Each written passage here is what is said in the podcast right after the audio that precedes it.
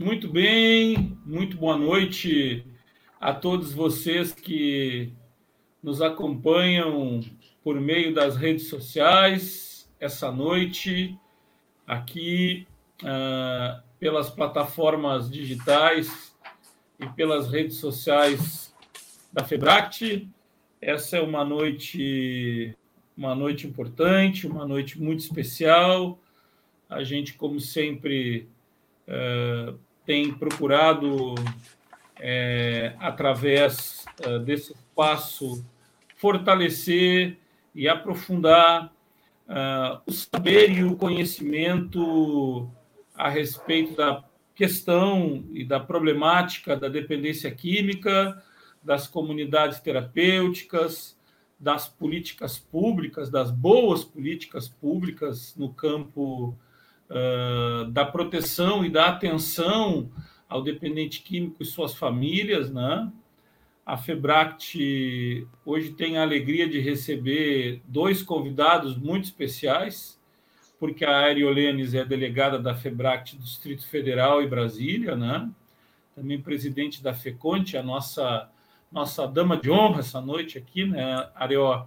É, mas é, a gente tem aqui essa noite, primeiro, o, o nosso secretário nacional de Prevenção e Cuidados da Senapred e também é, é, a Senapred, que é uma secretaria do Ministério da Cidadania, doutor Quirino Cordeiro, nosso parceiro, nosso uh, grande é, companheiro nesse elo de construção uh, e de solidificação das políticas públicas sobre drogas.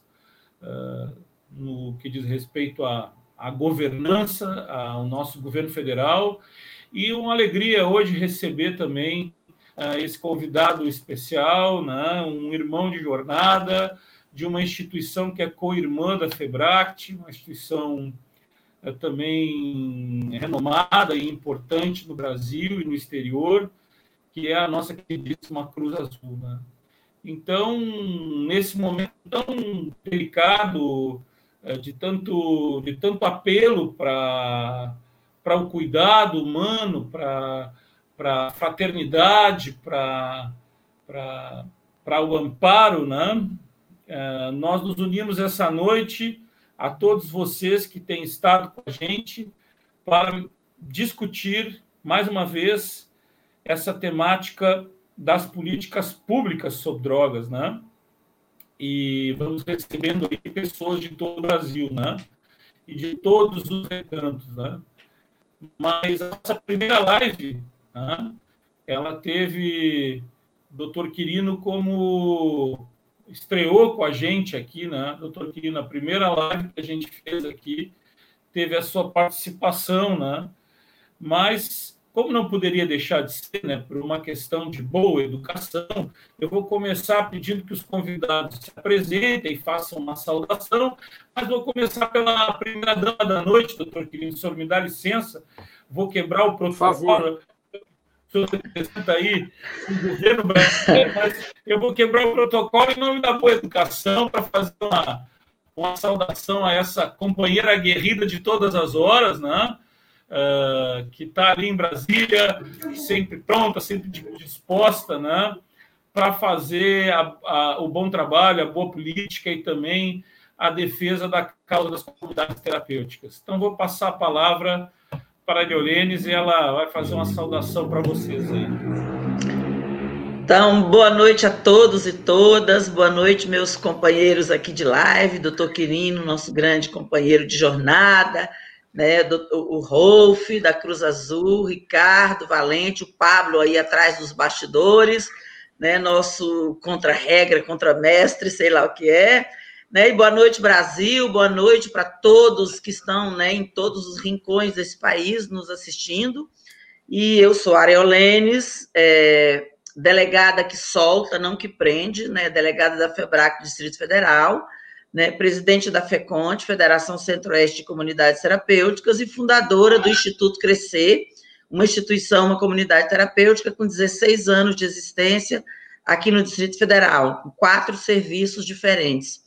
Né? E eu gosto de me dizer, nesta política, eu sou uma militante ativa né, da política em defesa das pessoas que precisam de ser acolhidas, de ser cuidadas. Então, eu sou uma militante dessa causa. E salve, salve a todos e todas.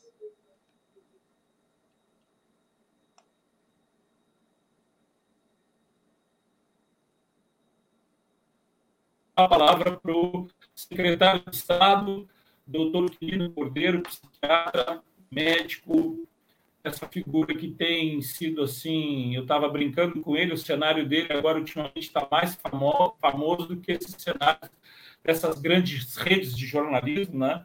Porque agora em tempos de, de pandemia, está todo mundo aprendendo a lidar com a tecnologia, né? O doutor Quirino, como fez anteriormente, né? Estando conosco em todos os recantos desse país para discutir a política sobre drogas. Nesse momento, de, saiu de uma live agora, já entrou noutra, e assim ele vem vindo, né? Todos os dias que a gente vai acompanhando aqui, doutor Quirino aí se desdobrando para poder dialogar com todos os setores da sociedade, né, doutor Quirino, em nome do governo brasileiro e das políticas públicas sobre drogas aí, que vão abrangendo toda, toda a nossa nação. Muito bem-vindo, doutor querido, uma alegria de ter aqui, só corrigindo a nossa segunda live foi com o senhor, e essa noite aqui o senhor está de novo com a gente, muito nos alegra. Muito obrigado, Ricardo, pelo, pelo honroso convite, pela oportunidade de conversarmos hoje aqui sobre as políticas públicas sobre drogas, em especial as ações que envolvem as comunidades terapêuticas, que são entidades tão importantes para a oferta de cuidado e de possibilidade efetiva de reinserção social, de reinserção familiar das pessoas que apresentam dependência química no nosso país. Então, muito obrigado, Ricardo, a você, muito obrigado à Febract, aqui eu mando um abraço o presidente da Febract, o Beto Isdóia. É, enfim, para mim é muito importante estar aqui com vocês na noite de hoje. É, gostaria de também dar minha saudação aqui ao, ao amigo Rolf, é, da Cruz Azul. Queria mandar também um grande abraço a todos os amigos da, da Cruz Azul. É, um beijo para a Ariolenes. Ariolenes, estive com ela ontem, né, Ariolenes? Aqui em Brasília. A Ariolenes fica mais fácil né, de, eu, de eu estar em contato. Estive presencialmente com ela ontem, numa, numa conversa importante é, no Ministério. É, enfim, então, para mim é muito, muito importante essa, esse trabalho é, próximo das comunidades terapêuticas. O ano passado, como você mesmo adiantou aí, Ricardo, ano passado eu tive a oportunidade de estar presencialmente né, com as comunidades terapêuticas, com os conselhos de polícia sobre drogas, com gestores de políticas públicas sobre drogas, enfim, é, estive é, com os vários atores que é, têm um papel importante na construção de ações efetivas no enfrentamento às drogas, na prevenção ao uso de drogas, no cuidado, tratamento, inserção social de dependentes químicos. E agora, enfim, por conta da pandemia, nós estamos aí com as possibilidades de locomoção mais restritas, então é, tenho é, viajado de uma outra maneira, agora viajado através das redes sociais, tenho realmente tido oportunidade de participar de uma, de uma série de é, de lives, enfim, discutindo as ações do governo federal, o que estamos fazendo, é, o que temos planos de fazer, enfim, acho que essa construção conjunta, coletiva, é muito importante. o governo federal tem buscado, né, enfim, é, trazer para a construção das suas políticas públicas os vários atores que é, trabalham nessa área. Então, essa tem sido uma, uma, uma, uma tônica que a gente está é, buscando é, empreender aqui. Essas têm sido ações que nós temos buscado colocar em prática, que é o trabalho em conjunto com a sociedade. Então, mais uma vez, obrigado, Ricardo, obrigado a todos os amigos da, da Febract, um grande abraço a todos os amigos que estão nos, nos acompanhando aqui. Sem dúvida alguma, teremos uma, uma live, um evento bastante produtivo essa noite. Obrigado, Quirino, pela tua saudação, né? E pela tua disponibilidade sempre. E hoje a gente tem esse convidado também especial, o Rolf, que tem se revelado ao longo dessa jornada aí conosco um indivíduo é, extremamente extremamente comprometido com a causa do, da dependência química, muito imbuído desse espírito de, de, de, de trabalhar, de produzir para que a gente progrida né, e avance nesse, nesse terreno. Né? Uh, então, Rolf, uh, a todo o povo catarinense, ao Egon que nos acompanha, a todos os outros companheiros e membros da Confenact também, né? da Confederação Nacional da, das Comunidades Terapêuticas, as nossas outras federações co-irmãs, nesse espírito de defender a pluralidade de modelos de atendimento e atenção ao dependente químico, sempre centrado na ética e nas boas práticas, essa, essa acolhida à Cruz Azul aqui para nós é motivo de alegria. Bem-vindo, Rolf.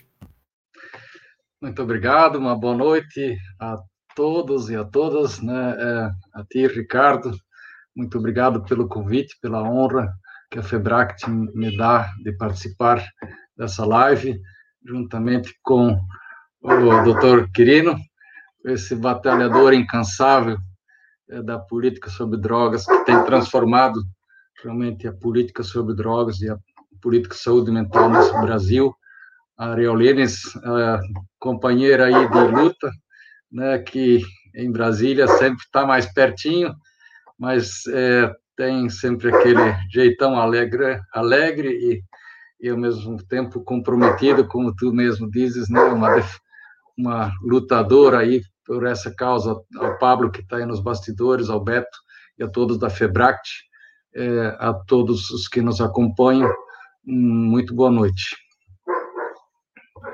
Então, eu aproveito esse momento agora para fazer aquela saudação especial à família Febract, especialmente ao Conselho Deliberativo, aos nossos 24 representantes, aos delegados da Febract em todo o Brasil, carinhosamente ao nosso presidente Luiz Roberto Sdoia, que é o nosso o nosso maestro maior na condução de todo esse trabalho, também a sua esposa, Lúcia Sdoia, que já está com a gente também, presidente do Instituto Padre Haroldo, de todas as obras sociais que estão associadas à, à, à família Padre Haroldo, da qual nós nos consideramos, e um pouco todos nós, né, pela história, né? E essa é uma noite importante. Nós temos na pauta aqui as políticas, uh, a política nacional, né? Nós temos a pauta da regulação nas comunidades terapêuticas para adolescentes, que tem causado aí uma, uma grande mobilização, né, doutor Quirino, Rolf e Aeriolenes pelo país. Temos a portaria 437, que também vai modificando um pouco o cenário na, na área também da capacitação, da formação, e, e temos o edital agora, o doutor Quirino, em setembro, aí, fechando uma, uma grande oportunidade da gente fazer ampliação também uh, da atenção e ao cuidado, lembrando sempre a frase a frase amorosa e, e, e, e muito certeira do Padre Haroldo na última chance que nós tivemos de conviver com ele numa reunião do Conselho Deliberativo, com aquele jeito dele muito espontâneo, Rolf, querido, ele e Aerolenes, ele disse assim: ah, vocês façam bons shows, que ele chamava o data show, né? E o slide, né? Ele disse assim: façam bons shows, né?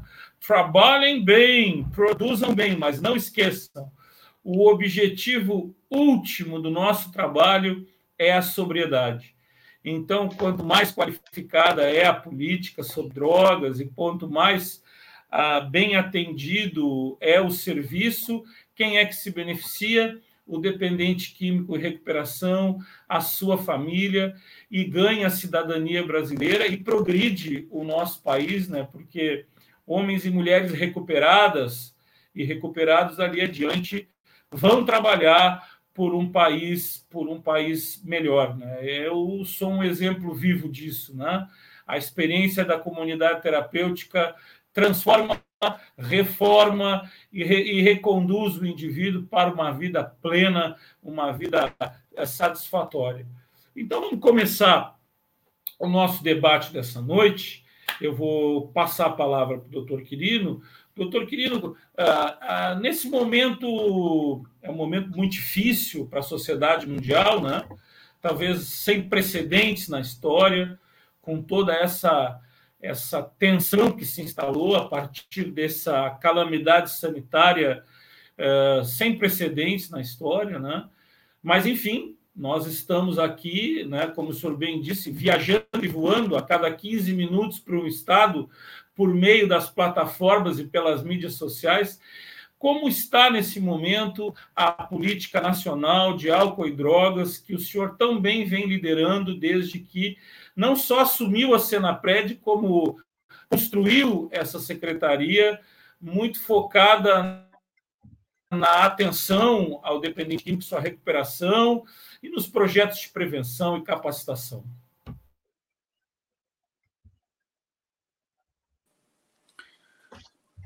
É, Ricardo, nós é, estamos nesse momento agora de, de, de pandemia, estamos é, trabalhando para que as nossas ações é, não parem.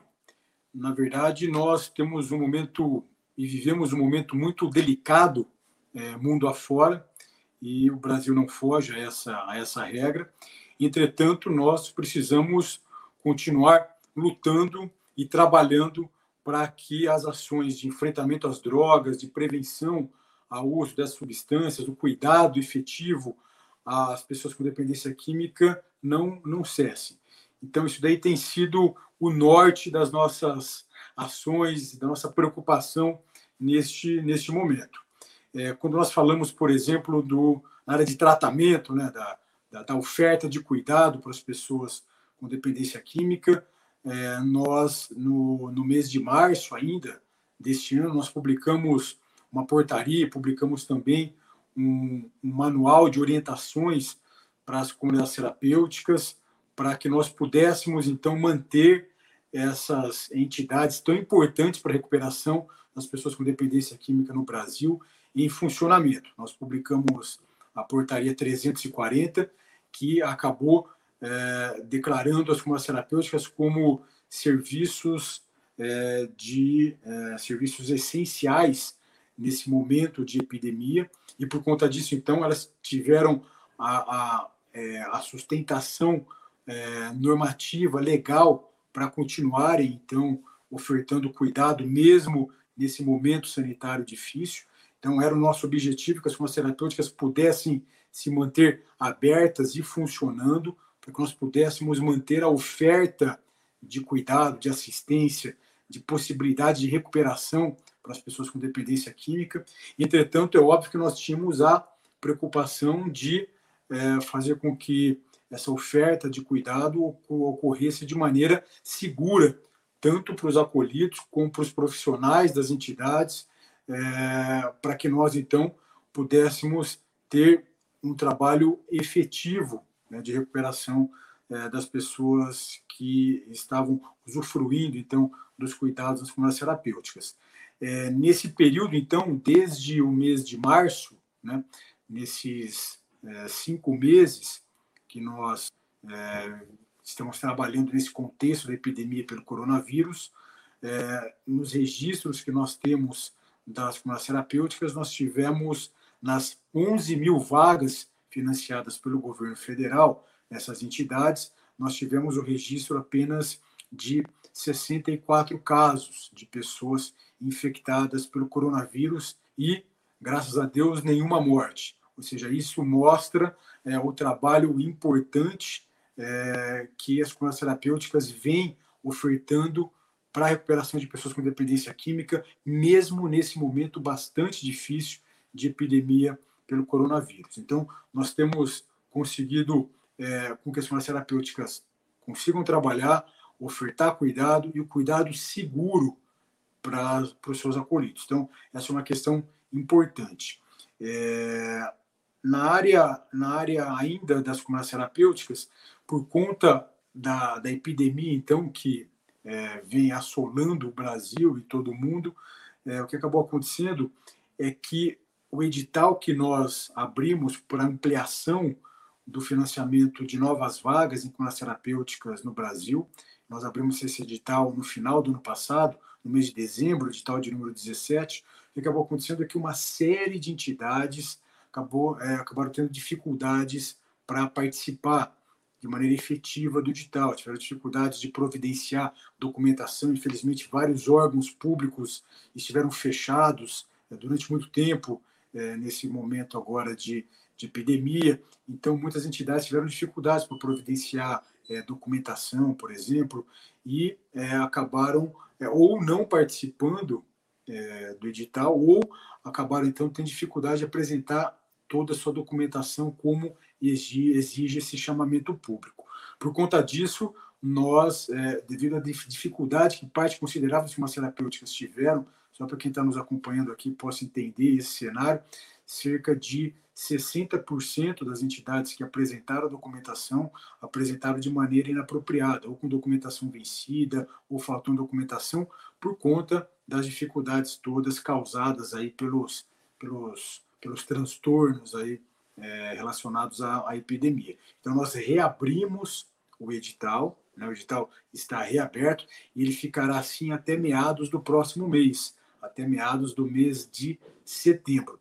Dentro dessa perspectiva, então, nós temos aí é, um pouco mais de um mês para que as pessoas é, responsáveis pelos farmacêuticos que têm interesse em participar do edital, para que elas possam apresentar, então, a sua documentação.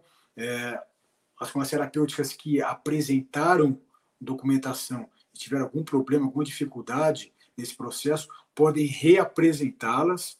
É, e as farmacêuticas que não participaram naquele primeiro momento podem participar agora. Então, esse é um momento importante, Ricardo, para nós estarmos aqui conversando com os amigos da FEBRAX e de outras federações que estão nos acompanhando.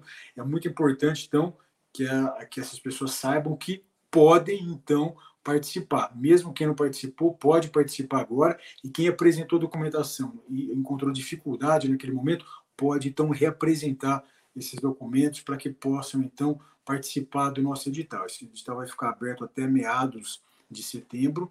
Aí depois nós vamos ter um período né, de, de avaliação até a liberação, publicação do resultado final. Então, nós estamos com o edital aberto, nós temos todo o interesse que as farmácias terapêuticas do Brasil participem é, conosco desse, desse processo. É, ainda nessa, nessa área de tratamento e de ajuda nesse processo de recuperação, nós temos é, participado de é, algumas reuniões com, é, com grupos que trabalham na perspectiva da mutua ajuda e do apoio familiar, é, ajudando então que esses grupos possam continuar a ofertar a possibilidade de, de atividades é, para as pessoas que precisam, mesmo durante esse período da, da epidemia. Então, uma série de grupos que são parceiros do governo federal têm conseguido manter as suas atividades, os grupos de mutua ajuda, de apoio familiar, criando salas, é, criando salas virtuais de reunião, enfim. Esse tem sido um processo também bastante importante nesse momento. Ou seja, é, a ideia é que nós não paremos, é, porque infelizmente, enfim, tem várias pesquisas, estudos mostrando que, infelizmente, nesse momento da, da, da epidemia, tem acontecido em algumas situações aumento do uso de álcool, de outras drogas. Então, nós que trabalhamos nas políticas públicas precisamos estar atentos e é, precisamos realizar ações para que a oferta de tratamento, de cuidado, de apoio para as pessoas com dependência química e também para os seus familiares permaneçam, né, enfim, é, mesmo durante esse período e os grupos de mutua ajuda de apoio familiar têm trabalhado bastante. Nós temos buscado, então, estarmos juntos para que é, essa possibilidade de, de apoio, de suporte permaneça, é, mesmo em atividades à distância. Enfim, isso tem, tem sido uma realidade no Brasil. É, esses grupos, enfim, têm conseguido lidar com essa situação de um jeito bastante interessante. Na área de, de reinserção social, Ricardo, nós temos aqui um, um, programa chamado Brasil Mais Empreendedor. Antes das nossas atividades, esse programa é um programa de capacitação profissional com vistas a reinserção social do dependente químico.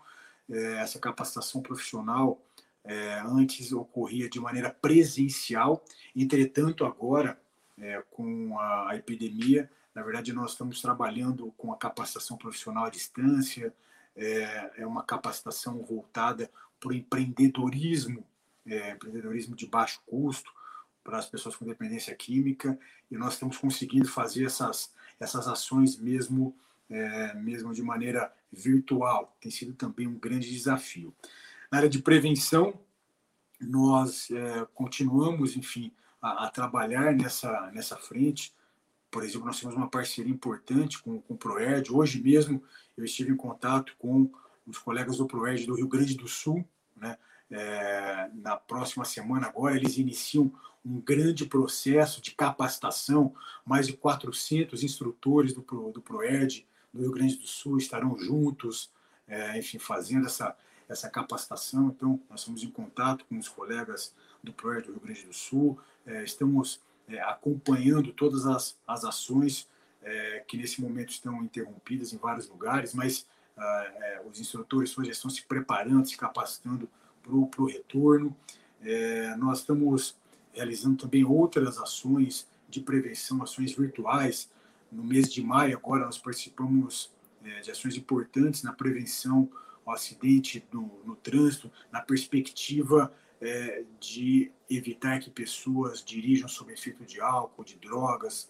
É, nós fizemos uma parceria com o Denatran e fizemos parte considerável das nossas ações à distância por meio das redes sociais. Enfim, tem sido um desafio bastante importante para a gente e que a gente tem buscado fazer frente a ele, que é dar continuidade nas ações de prevenção ao uso de álcool e de outras drogas, mesmo nesse momento de epidemia, nós temos buscado nos valer das, das ações por meio das mídias sociais, das redes sociais. Então, é, nós aqui no governo temos buscado é, dar continuidade às ações, nós temos buscado não, não, não baixar a guarda nesse momento, muito pelo contrário, é, temos buscado intensificar as ações, porque esse momento da, da epidemia pelo coronavírus pede isso. Então é assim que nós estamos trabalhando, trabalhando agora.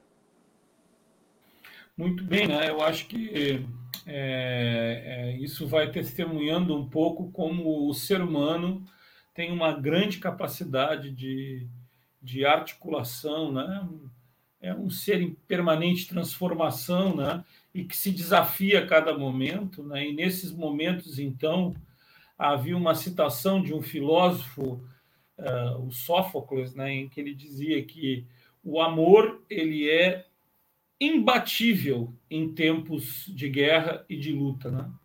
Então, acho que é exatamente essa questão do, do amor no sentido do trabalho em relação ao outro, à humanidade, a, a, ele é imbatível. Né? Como a, a, nossa delegada disse, ela é uma delegada sem garrucha, sem arma. Né? É um trabalho que ela vem, que se faz com a alma. Né? E aí, então, esse desafio, no início a gente ficou um pouco tonto, né? É, a ampliação até dezembro, querido, estão perguntando.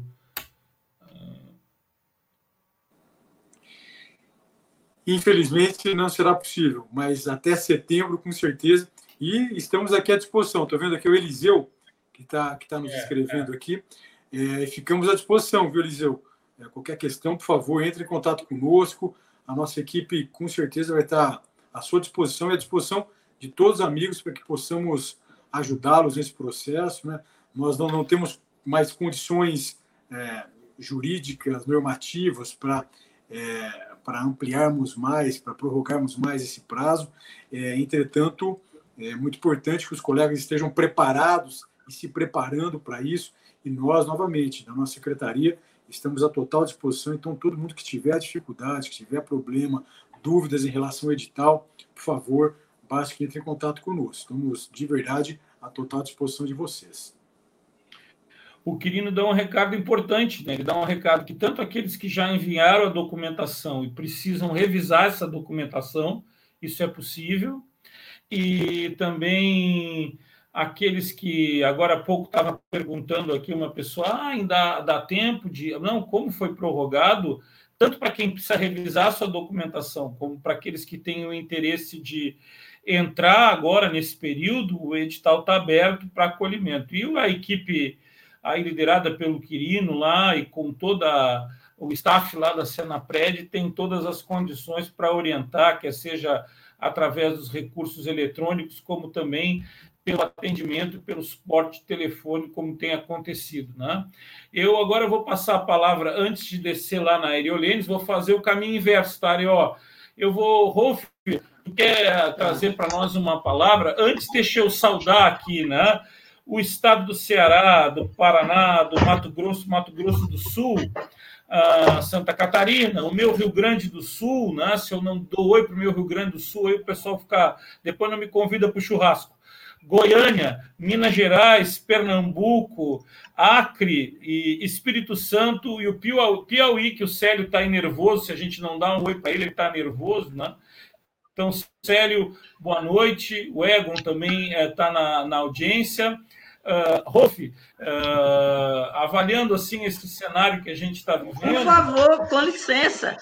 Senhor Ricardo, com licença, o senhor esqueceu de falar do Distrito Federal. Você já viu quantas pessoas do DF ah, estão não, aqui? Por tava, favor, né? Tava, Por favor, eu né? Tava, eu estava aguardando. Dá licença, Ricardo. Eu estava.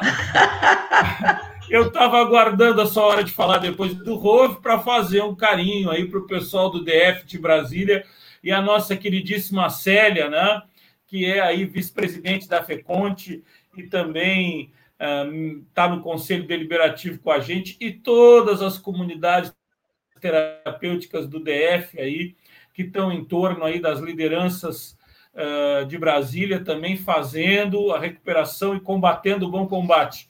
Rolf, quer dar uma analisada no cenário, falar um pouco para a gente também da tua percepção enquanto agente desse, dessa jornada?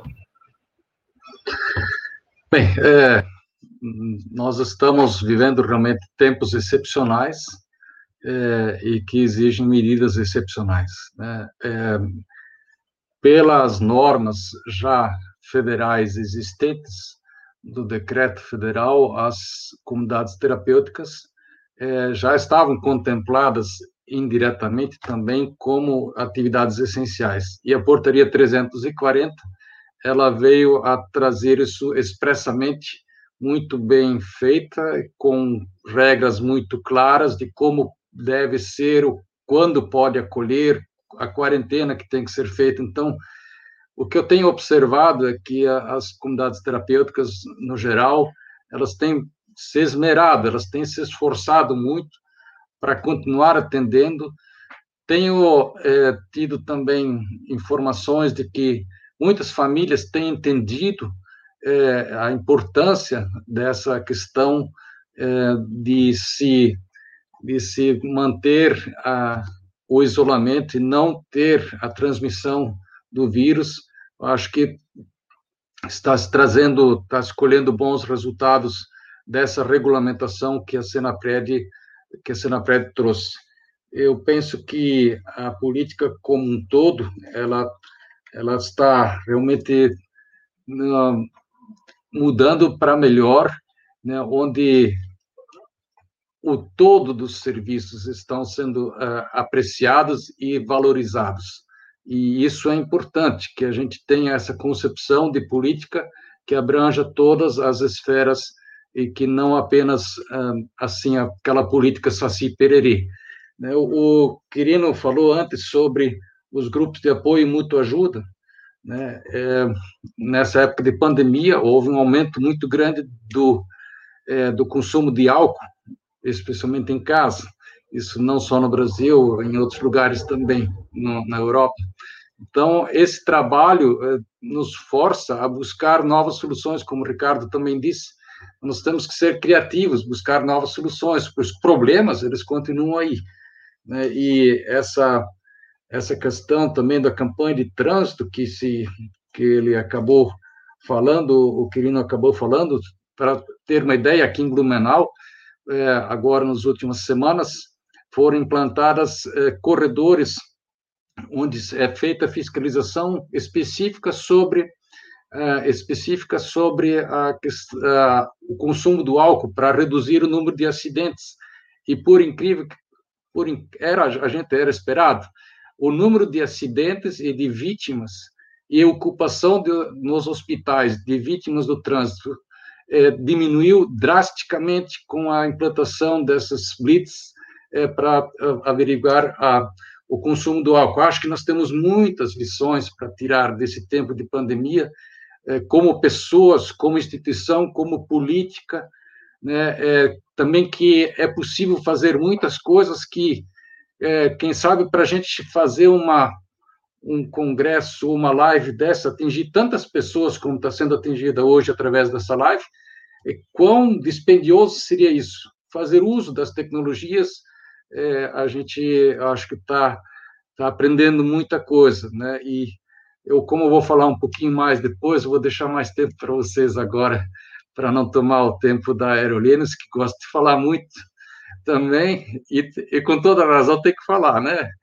É, muito feliz aí mais uma vez de estar com vocês.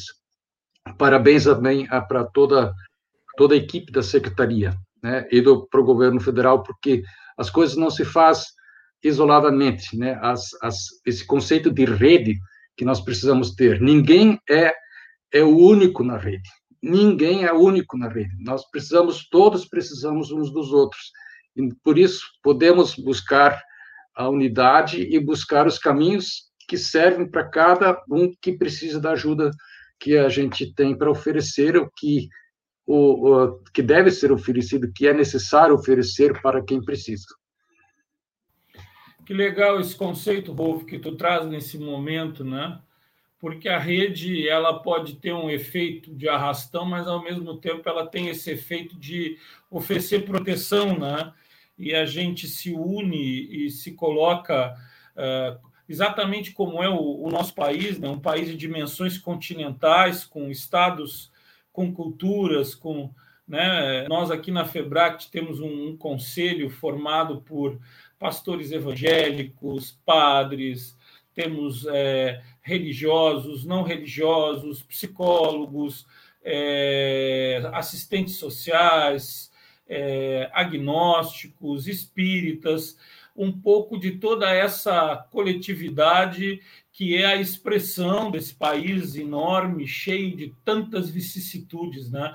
E nesse sentido, como as comunidades terapêuticas, agora quando o Quirino fala de que no âmbito de 11 mil vagas financiadas foram registrados 64 casos, nós temos uma reunião recente com as delegacias e o, o Pablo, que está aí atrás, até gravou a reunião como um registro de como as comunidades terapêuticas têm tratado com responsabilidade, com cuidado a questão do coronavírus, né?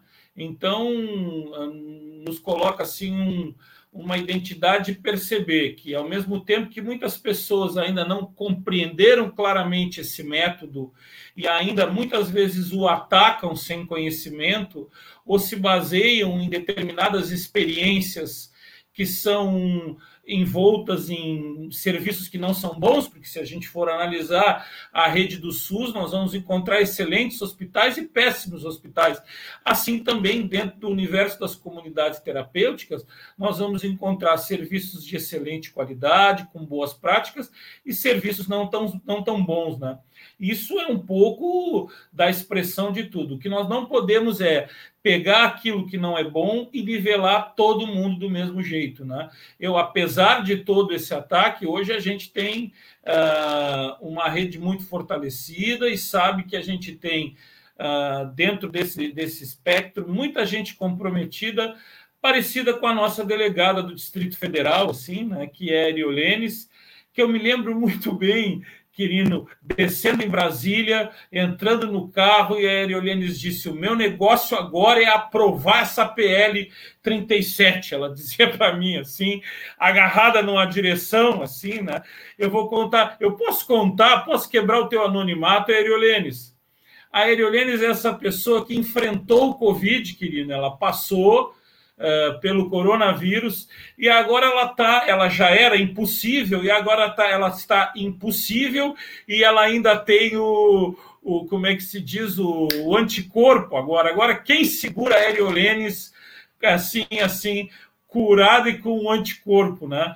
Areó, tu fosse meio que uma testemunha ocular desse movimento todo aí no DF, né? Correndo e te mobilizando para contribuir, porque algumas pessoas, assim, ah, o, que a gente precisa ter é essa mente livre e aberta para poder discutir com todo mundo, né? Porque a nossa causa é a causa da vida, né? Na ponta está a sobriedade, está a pessoa humana, né? E se a gente se enche de preconceito só, eu só discuto com esse grupo, só discuto com aquele, não, porque eu acho que esses aqui estão certos, aqueles estão errados, esses são desse lado, daquele lado. Quem é que perde quando há cisão, ruptura e radicalismo? É a pessoa humana, é o dependente químico. E a Areó tem acompanhado de camarote lá. Eu me lembro dessa cena, agarrada na. cheia de faixa, de coisa dentro do carro, lá e a ela voando a como diz aqui no Sul, né, voando as tranças pelo Distrito Federal. De, federal, né? Areó, como é que tu vê também esse, essas colocações aí do Rolf, do Quirino, né? Como é que tu acolhe isso? É, Ricardo, hoje eu estava assistindo o, o jornal, né? O jornal hoje. Não sei se vocês viram uma reportagem sobre é, o aumento da quantidade de pessoas em situação de rua é, em, em, função do desemprego, né? É, não conseguiram mais pagar o aluguel e a única, o que sobrou, o que restou foi a rua. E aquilo me deu, sabe assim, quando te dá uma dor no peito, eu digo, meu Deus, pessoas né, que trabalhavam, pessoas né, dignas, pessoas que tinham seus, né, seus lares, suas casas para morar e de repente estão na rua. E aí eu comecei a olhar o papel das comunidades terapêuticas dentro desse contexto de sofrimento atual. Nós tivemos uma reunião ontem, só para né, chegar no que, no que falamos aqui agora. Nós tivemos uma reunião ontem para fazer um debate, uma avaliação sobre uma proposta que poderíamos fazer né, ao Distrito Federal, se, se deveríamos ou não flexibilizar alguma coisa em relação às visitas. E por quase unanimidade, as comunidades terapêuticas é, é, optaram por valorizar a segurança dos seus acolhidos e dizer: nós temos que ter medidas alternativas para fazer como as chamadas de vídeo, como tantos outros recursos, cartas, mandar cartas para a família, mandar e-mail, mandar isso, mandar aquilo, para que as pessoas pudessem estar guardadas e preservadas dentro das suas comunidades terapêuticas. E isso reflete né, nesse número tão é, é, baixo que o doutor Quirino falou de pessoas infectadas dentro das CTs. É, as, os poucos casos que nós temos notícias aqui no Distrito Federal, como a rede de saúde, a gente sabe que a rede de saúde está abarrotada, é, não tem condições. Aqui nós não temos, acho que nenhuma vaga mais em hospital público do Distrito Federal, até os hospitais particulares né, estão lotados, as UTIs estão lotadas. CTs pagando, nós mesmos pagamos testes para as pessoas que estavam apresentando algum sintoma. Então, assim, parabenizar as comunidades terapêuticas, que às vezes são tão criticadas, né, é, por segmentos aí, por, por né, grupos que não aceitam as comunidades como um serviço, mas eu quero aqui parabenizar as comunidades terapêuticas do Brasil por serem, neste momento, um equipamento, um importante equipamento de apoio né, para essas pessoas que estão sofrendo, as famílias que estão né, vendo seus entes queridos nas ruas. Então, que a gente possa, cada vez mais, poder contribuir com este Brasil que a gente tanto ama. E em relação, Ricardo, a esses movimentos, eu quero aqui conclamar a sociedade a dar um pouco de si para lutar por, pelas nossas políticas. É, nós, a Bíblia diz que a seara é grande, mas os ceifeiros são poucos. Quando a gente começou aqui, antes de ir para o ar, eu dizia para o Rolf e para o Ricardo que nós precisamos fazer um, um, levante das famílias nesse momento em que nós temos uma, porta, uma resolução que traz a possibilidade, o Rolf vai falar sobre isso, de acolhimento de adolescente em comunidade terapêutica e que alguns grupos organizados se colocam absolutamente contrários. Então, assim, é momento de nós nos unirmos, o Brasil, as famílias, em prol da vida, né, em prol da oportunidade né, dos adolescentes serem tratados. Então, assim, que a gente possa se juntar mais pessoas em prol de avançarmos, de apoiarmos o governo federal na luta para trazer políticas que venham de encontro àqueles que tanto precisam, àqueles que tanto necessitam.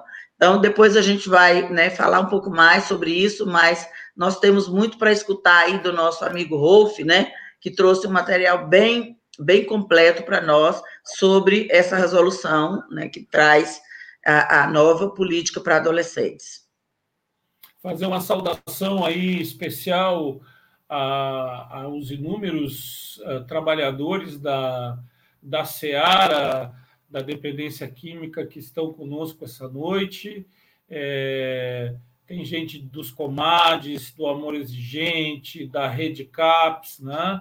Uh, especialmente agora também a vice-presidente da ABAD, doutora Alessandra, uh, falando provavelmente lá de Maringá, no Paraná. Quirino, o que, que representou uh, para a Senapred a, as comunidades terapêuticas na implantação, na implementação desse projeto em, em, encabeçado uh, especificamente por você uh, no, uh, no governo federal. Essa parceria. Depois, no final, passa as, as perguntas aí que estão chegando. Perdão, Ricardo, eu não te ouvi direito. Parceria? Não, uh, o que representou, uh, porque a gente viu ao longo dos anos, assim, nós estamos nessa seara trabalhando nas comunidades terapêuticas há muitos anos, né?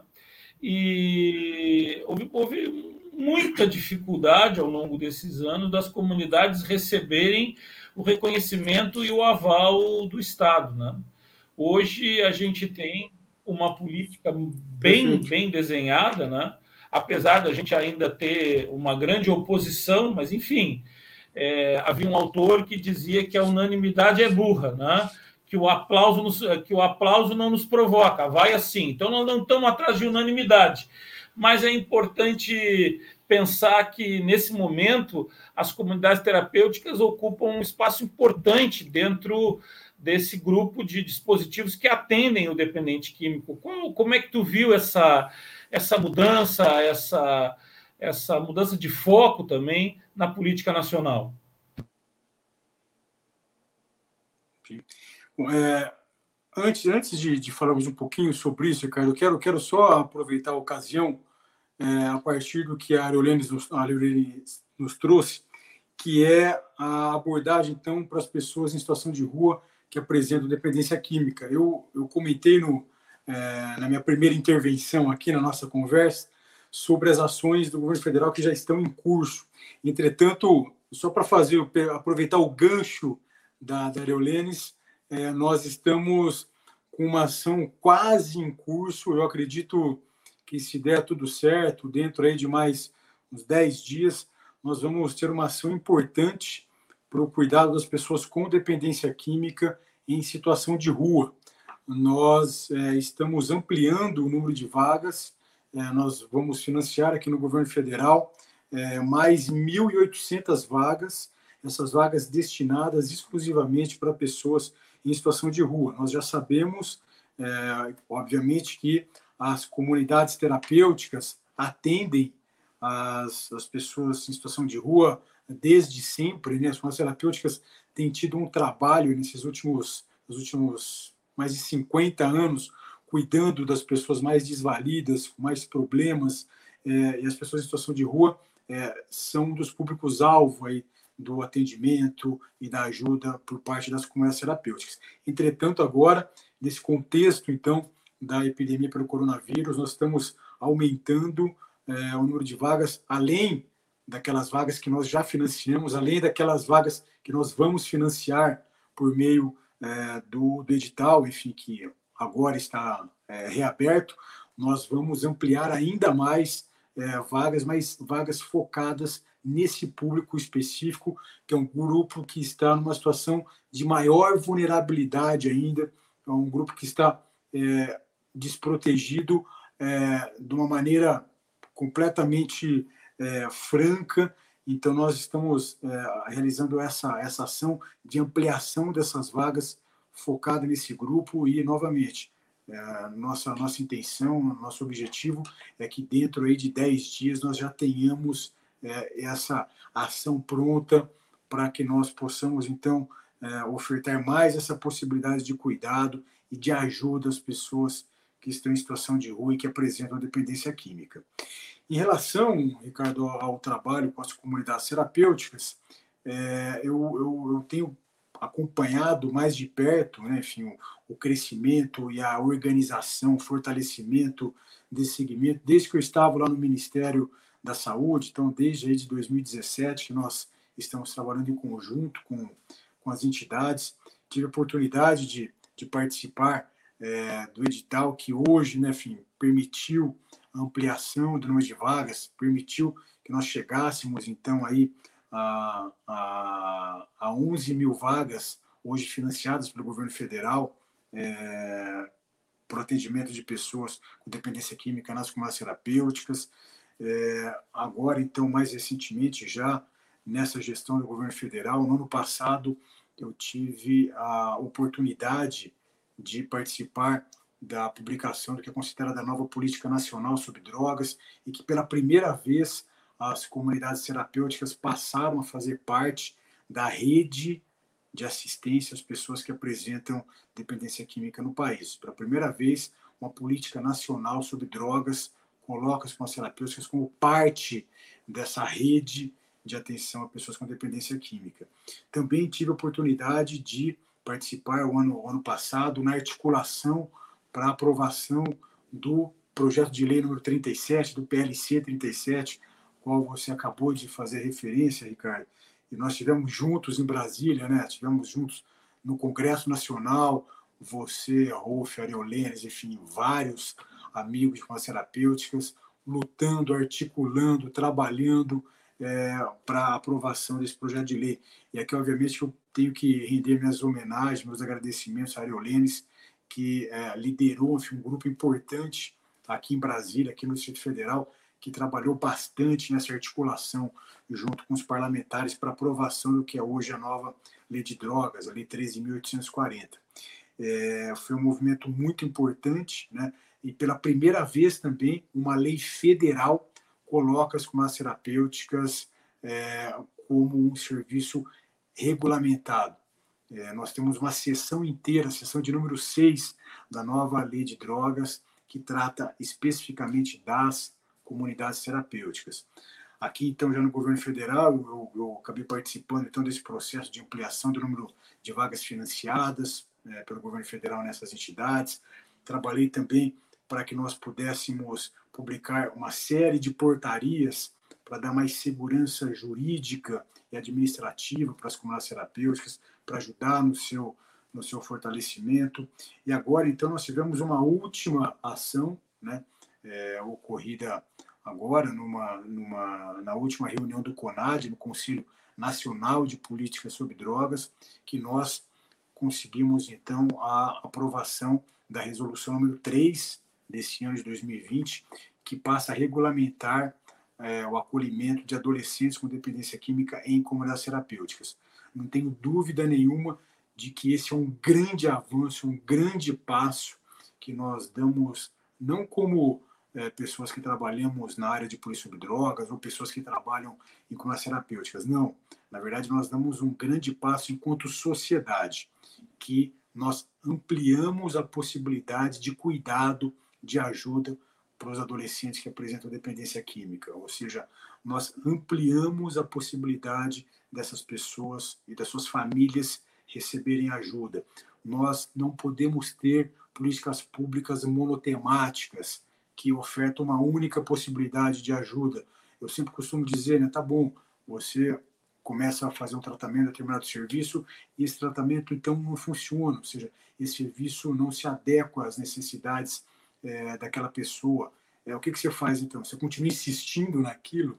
É, ou seja, essa é uma, uma grande insanidade. O que a gente precisa ter, na verdade, é uma rede ampla é, que conte com serviços distintos para ofertar os cuidados de acordo com as necessidades das pessoas. Nós estamos lidando com problemas complexos e não podemos ter em mente que nós vamos conseguir é, sanar esses problemas com ações simplistas. Então, nós precisamos de uma rede ampla é, e que oferte cuidado de acordo com a necessidade das pessoas. Privar pessoas né, de acesso a serviço, como, por exemplo, as farmacêuticas, é, isso é causar desassistência para as pessoas. Isso a gente não pode é, compactuar mais é, no Brasil. É, esse é um momento muito importante que nós vivemos agora, então, é, nessa ampliação da possibilidade de cuidado para as pessoas com dependência química, e aqui estamos falando especificamente é, da, dos adolescentes com, com, com, esse quadro clínico.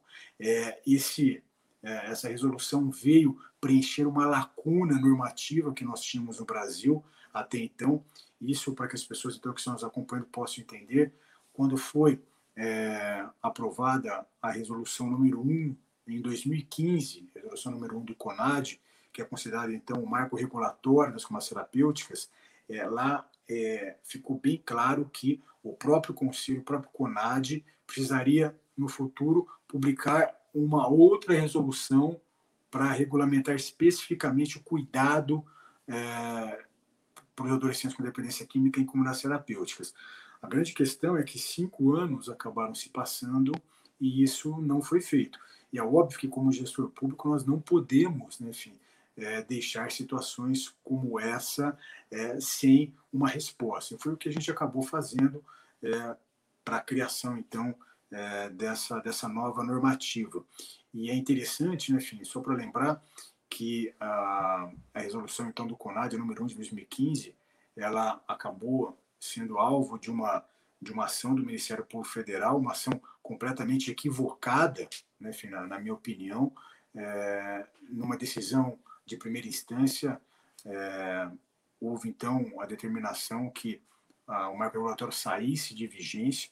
Nós, então, no governo federal, trabalhamos bastante para que é, essa resolução voltasse à vigência, inclusive é, o ano passado eu participei de várias audiências no, no Tribunal Regional Federal de São Paulo, é, buscando, enfim, né, defender que essa resolução marculatória voltasse então à vigência. É, fez um trabalho junto com a Advocacia Geral da União, com a nossa AGU, é, defendendo então essa tese da importância desse marco regulatório prosseguimento das farmacêuticas, a importância para a política pública sobre drogas no Brasil. Nós trabalhamos em conjunto com o segmento das farmacêuticas, é, e aí conseguimos, então, ano passado, que voltasse a vigência o marco regulatório. É, essa também foi uma, uma, uma, grande ação que nós é, conseguimos fazer o ano passado. E agora, então, avançamos com a publicação dessa nova resolução que abre então essa nova perspectiva de cuidado para as pessoas com dependência química no Brasil. E é assim, é, Ricardo, nesse trabalho é, contínuo, constante, que a gente vai, vai avançando. É, infelizmente, existem resistências, como você mesmo já disse, né? enfim.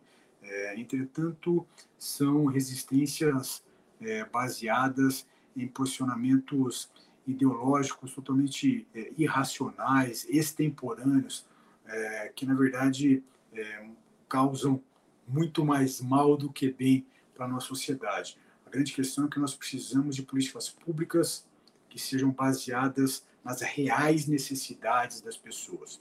É isso que nós precisamos e é isso que nós estamos buscando fazer aqui no governo federal.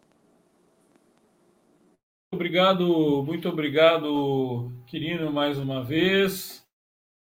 É, essa enorme audiência essa noite, né? É, o nosso amigo Rolf, Quirino, preparou um trabalho, porque o povo está angustiado aí para a gente é, entrar nesse, nesse tema da comunidade terapêutica para adolescentes, né? Ontem eu tive a oportunidade. Você quer falar, Leo? Quero. Antes do Rolf, eu quero só dizer uma coisinha. Você me permite?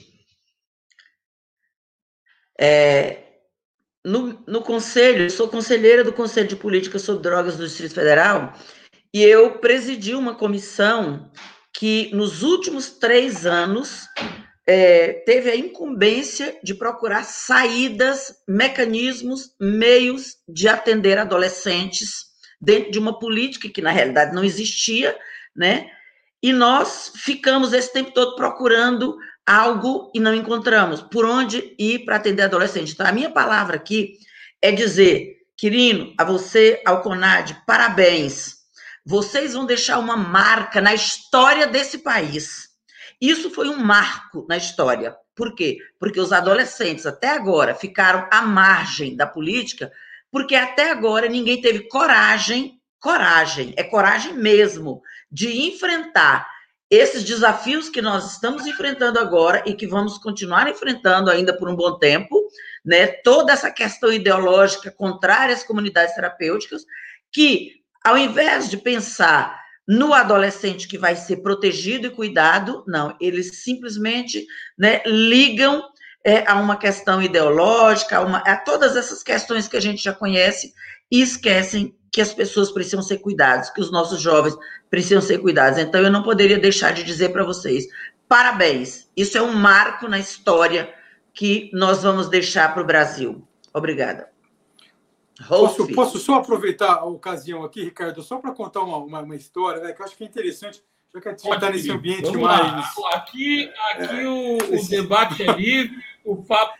Porque não, papo porque eu, vai eu, em frente. Não, eu, eu ouvi a Areolene, eu, eu me lembrei de uma, de uma situação aqui que eu gostaria de compartilhar com, com os amigos que estão nos acompanhando, compartilhar com vocês. É interessante, né, isso que a Areolene nos, nos traz, é, porque essa resolução do, do CONAD, que regulamenta é, o, o, acolhimento de adolescentes em comunidades terapêuticas, é, foi aprovado pelo, pelo Conselho Nacional de Política sobre Drogas, pelo CONAD, no dia 6 do mês passado, então no dia 6 de, de, de julho. E aí é interessante porque é, nós acabamos, então, como a resolução número 1 do CONAD, o marco regulatório, que ensejou a, a publicação, enfim, a aprovação dessa nova resolução. Colocava que as instâncias responsáveis pelas políticas públicas sobre drogas e também pelo cuidado de adolescentes precisavam se manifestar né, enfim, sobre a resolução. Então, a nossa secretaria, a Secretaria Nacional de, eh, de Cuidados e Prevenção às Drogas, a Senapred, nós fizemos uma nota técnica em conjunto com a Secretaria Nacional eh, dos Direitos da Criança e do Adolescente do Ministério da Mulher, da Família e dos Direitos Humanos. Então, é, nós, após a aprovação no CONAD, nós fizemos uma nota técnica, enfim, dando sustentação, dando respaldo, então, a essa, a essa resolução, como pedia, então, a, a, resolução número 1 do CONAD, o marco regulatório de 2015. Aí, depois disso, é, o CONAD, então, ele, ele, ele está dentro do Ministério da Justiça. Então, o ministro da Justiça antes da publicação dessa, dessa resolução, acabou encaminhando o texto da resolução para, para uma manifestação da AGU, da Advocacia Geral da União, do Ministério da Justiça. Né? Então, o Ministério da Justiça é, encaminhou, houve a, a aprovação, a, a, a AGU, então, do Ministério da Justiça, Advocacia Geral da União, acabou, então, chancelando é, acabou aprovando então essa, essa resolução também. E então houve esse processo, né, depois da aprovação pelo CONAD, que demorou então alguns dias. Então houve aprovação no CONAD no dia 6 de julho, houve esse trâmite pós-aprovação e a, a resolução número 3 do CONAD, então, foi publicado no dia 28. Então houve aí um interstício, houve um hiato aí de três semanas entre a aprovação e a publicação.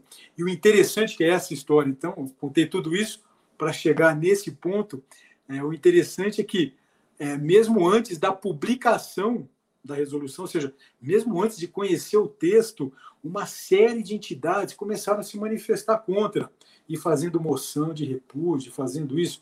Ou seja, é, essa situação, para mim, ela, ela é o exemplo, ou seja, isso, isso acaba, é, para mim, sendo a situação é, cabal, o reflexo de como as posições é, contrárias às terapêuticas e, enfim, as decisões que determinados órgãos acabam tomando é meramente ideológico, uma questão de entendimento. de maneira priorística, a pessoa já é contra.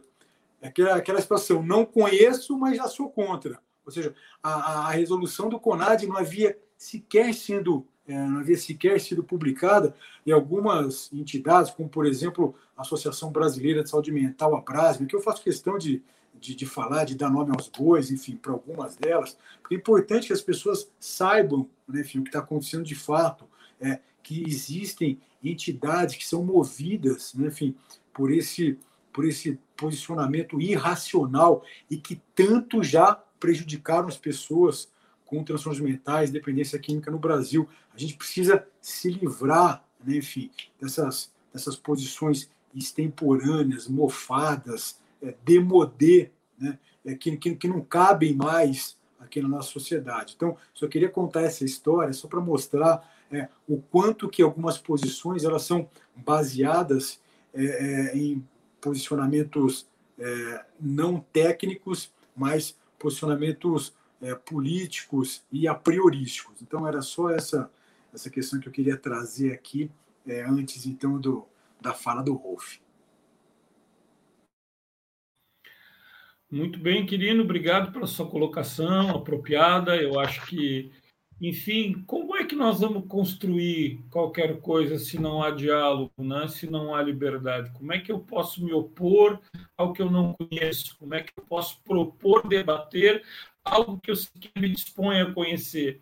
Nós sentamos uma vez com a liderança, querido eu e o Pablo, e a gente disse: não, olha aqui, a gente tem aqui um, um até o Pablo. O Pablo dedicou 10 anos da sua carreira estudando, né? fez uma tese que comprova a eficácia das comunidades terapêuticas. Nós estávamos com uma liderança importante. Eu não vou citar aqui para não criar nenhum constrangimento, mas a pessoa disse: não, vocês não entenderam, eu não vou ler, porque eu não quero conversar, eu não quero ler. Aí fica ruim, né? Onde não há liberdade, onde não há diálogo, onde não há nenhum interesse de conhecer para debater, aí a gente cai no, no hiato de uma coisa meio maluca, né? Porque, pelo menos, para que eu possa me sentar numa mesa, me prestar um diálogo, eu preciso me munir do conhecimento, que é uma das marcas da história da Febract.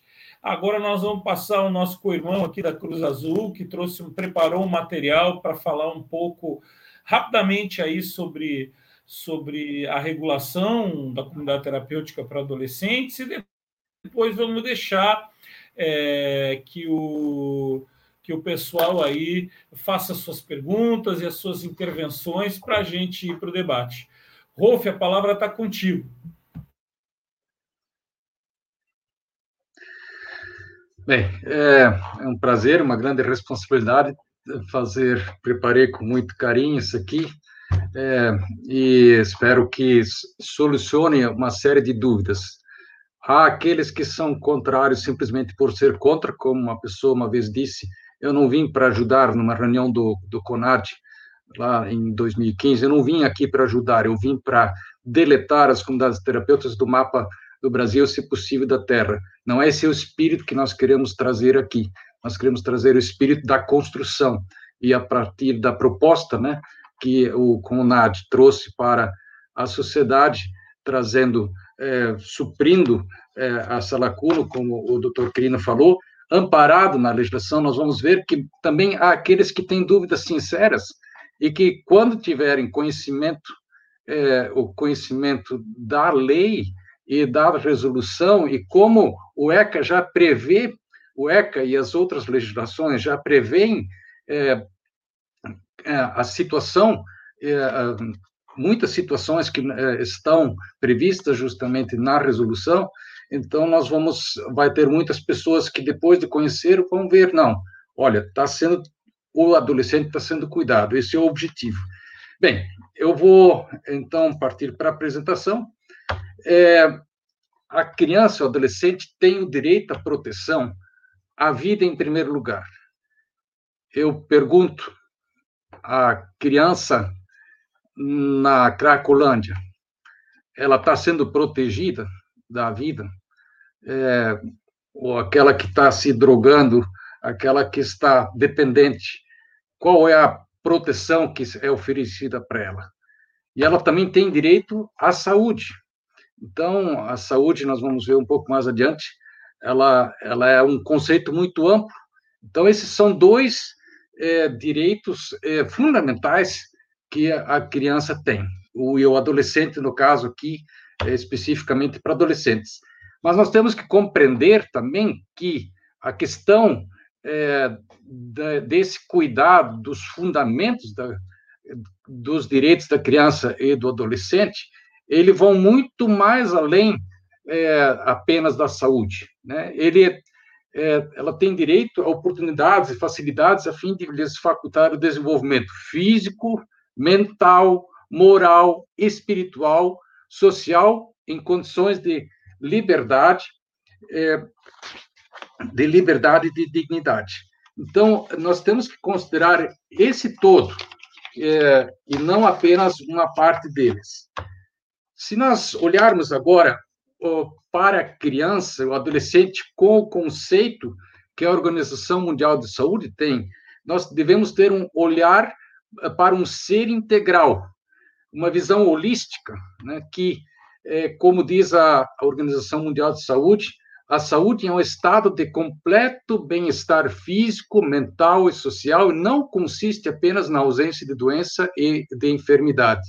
Então, nós precisamos olhar a criança, o adolescente, com essa visão é, integral, é, integral é, que a, a, Organização Mundial de Saúde é, também prescreve. Se nós olharmos agora o ECA, né, que é, prevê no seu artigo 101 ele tem um conjunto é, de medidas é, contra a ameaça ou violação de direitos. Então, encaminhamento aos pais ou responsáveis, mediante termo de responsabilidade, orientação, apoio e acompanhamento temporários, matrícula e frequência obrigatórias em estabelecimento oficial de ensino fundamental, inclusão em serviços e programas oficiais ou comunitários de proteção, apoio e promoção da família, da criança e do adolescente. Aí é, nós temos dois incisos que tratam, um trata da requisição de tratamento médico, psicológico e psiquiátrico em regime hospitalar ou ambulatorial, e o outro trata a inclusão em programa oficial comunitário de auxílio, orientação e tratamento a alcoólatras e toxicômanos. Essa essa terminologia aqui usada, ela, ela lá de quando o ECA foi foi escrito, então, é, nós, é, nós temos que considerar esse, esse momento temporal em que, em que essas, é, essa lei foi escrita. Depois, nós temos um, um novo grupo ali, também uma das medidas é o acolhimento institucional, a inclusão em programa de acolhimento familiar e a colocação em família substituta. Nós queremos, nos, nós temos muita coisa da proteção dos direitos e depois temos muita coisa do, do adolescente infrator.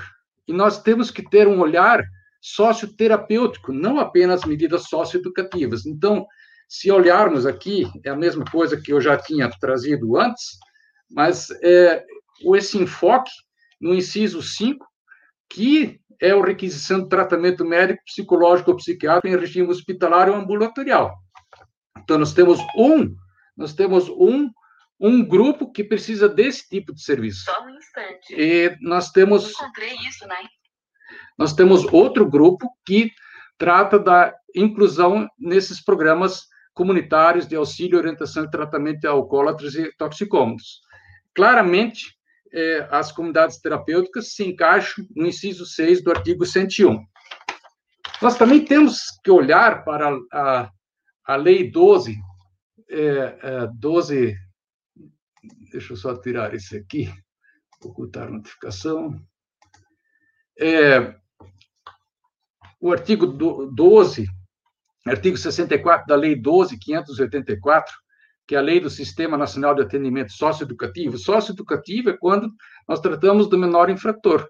Né? É, e está previsto no artigo 64 que o adolescente em cumprimento de medida é, socioeducativa apresenta indícios de transtorno mental, de deficiência mental ou associados, deverá ser avaliado por equipe técnica multidisciplinar e multissetorial.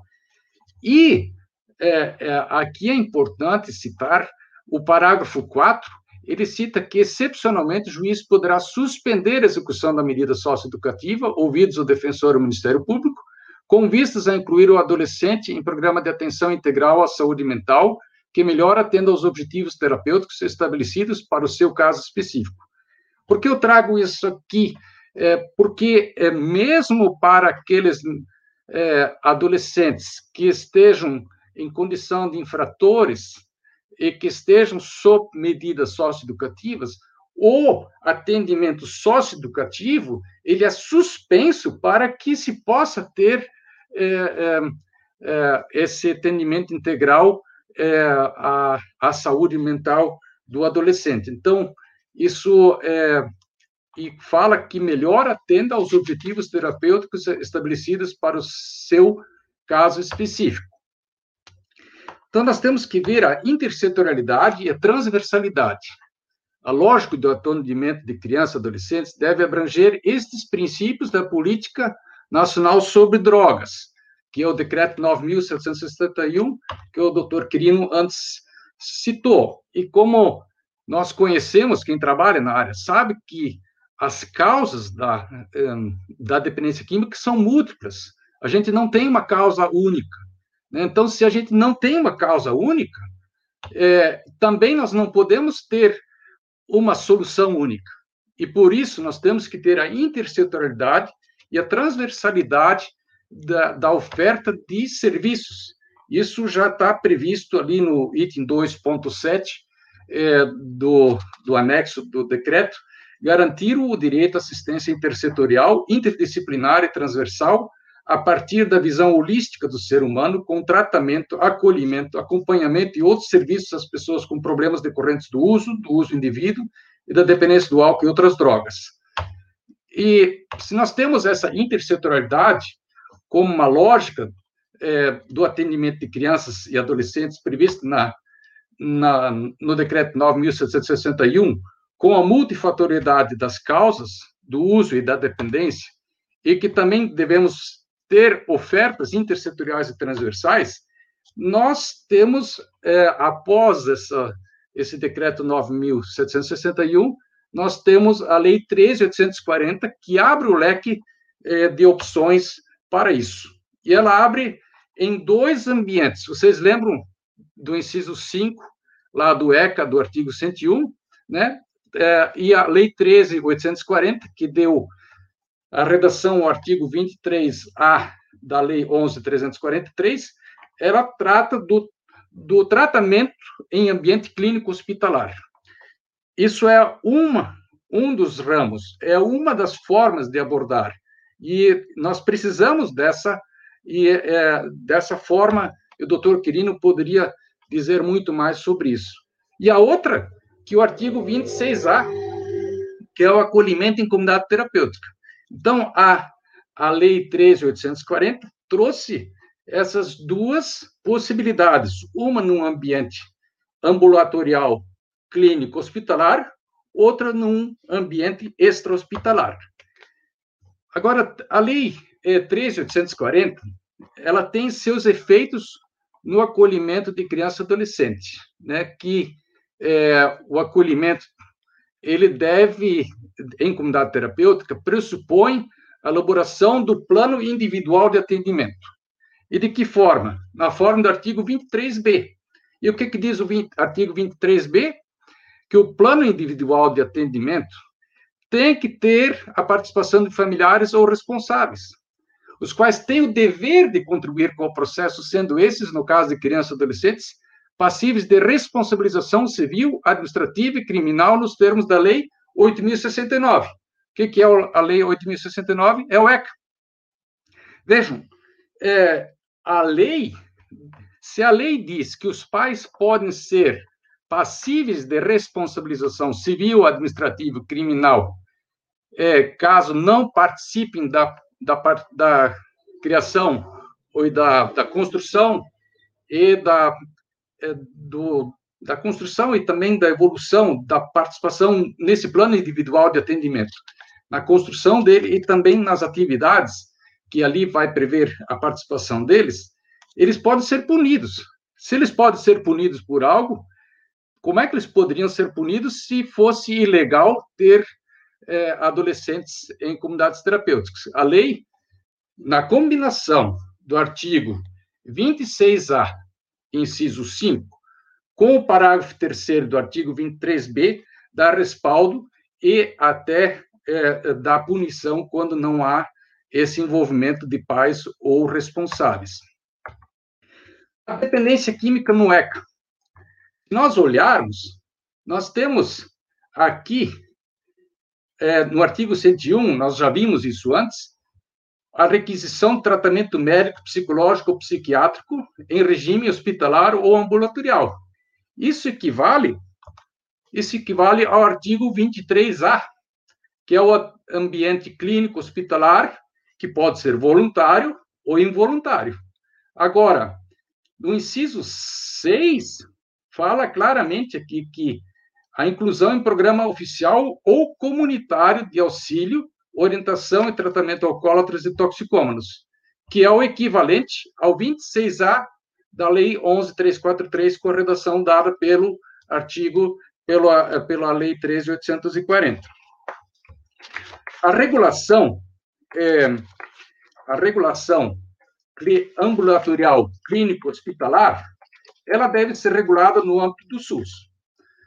É, e das comunidades terapêuticas, ela tem a regulação já é, no âmbito dos adultos, na, na, resolução da Anvisa 29/2011 e a resolução 1/2015 do CONAD. E agora é, a resolução 3/2020 do CONAD.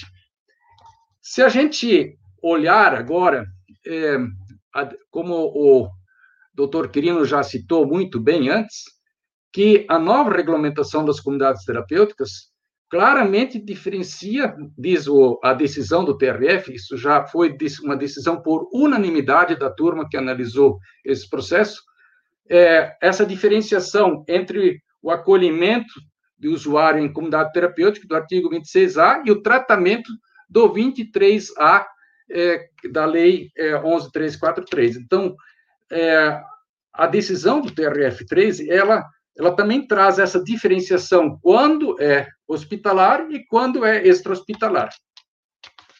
Também essa decisão, ela traz, é, é, no seu item aqui 13, diz, o regramento das comunidades terapêuticas acolhedoras não tem incompatibilidade com a política antimanicomial da Lei 10.216. Não sou eu que estou falando, é o TRF3 que está falando que isso não tem incompatibilidade. E não existe conflito entre a resolução impugnada, que seria a 1-2015, e a resolução RDC 29 da Anvisa, que trata de segurança de segurança sanitária para o funcionamento das CTs. E a implantação da resolução do CONAD 2015 deve atualmente atender à reestruturação administrativa levada pelo efeito da medida provisória 870, no caso, a, a Lei 13.844, e regulamentada pelo Decreto 9.674, hoje já tem um novo decreto regulando isso. O que quer dizer? As, é, o TRF reconheceu a legalidade e a conformidade é, dessa resolução é, da, do, da modalidade de comunidade terapêutica e que ela está de acordo com a lei. Agora vejam o seguinte, que é, muitas vezes nós também temos, nós tratamos apenas o caso dos, é, dos filhos, né? Mas aqui nós temos, inclusive, também medidas aplicáveis aos pais. Talvez vocês me, vocês me perguntem por que estás incluindo isso nessa apresentação. Porque aqui, nessa medida do artigo 129 do ECA, ele também faz a diferença entre programa oficial comunitário de auxílio, orientação e tratamento alcoólatras e toxicômanos e o encaminhamento a tratamento psicológico ou psiquiátrico.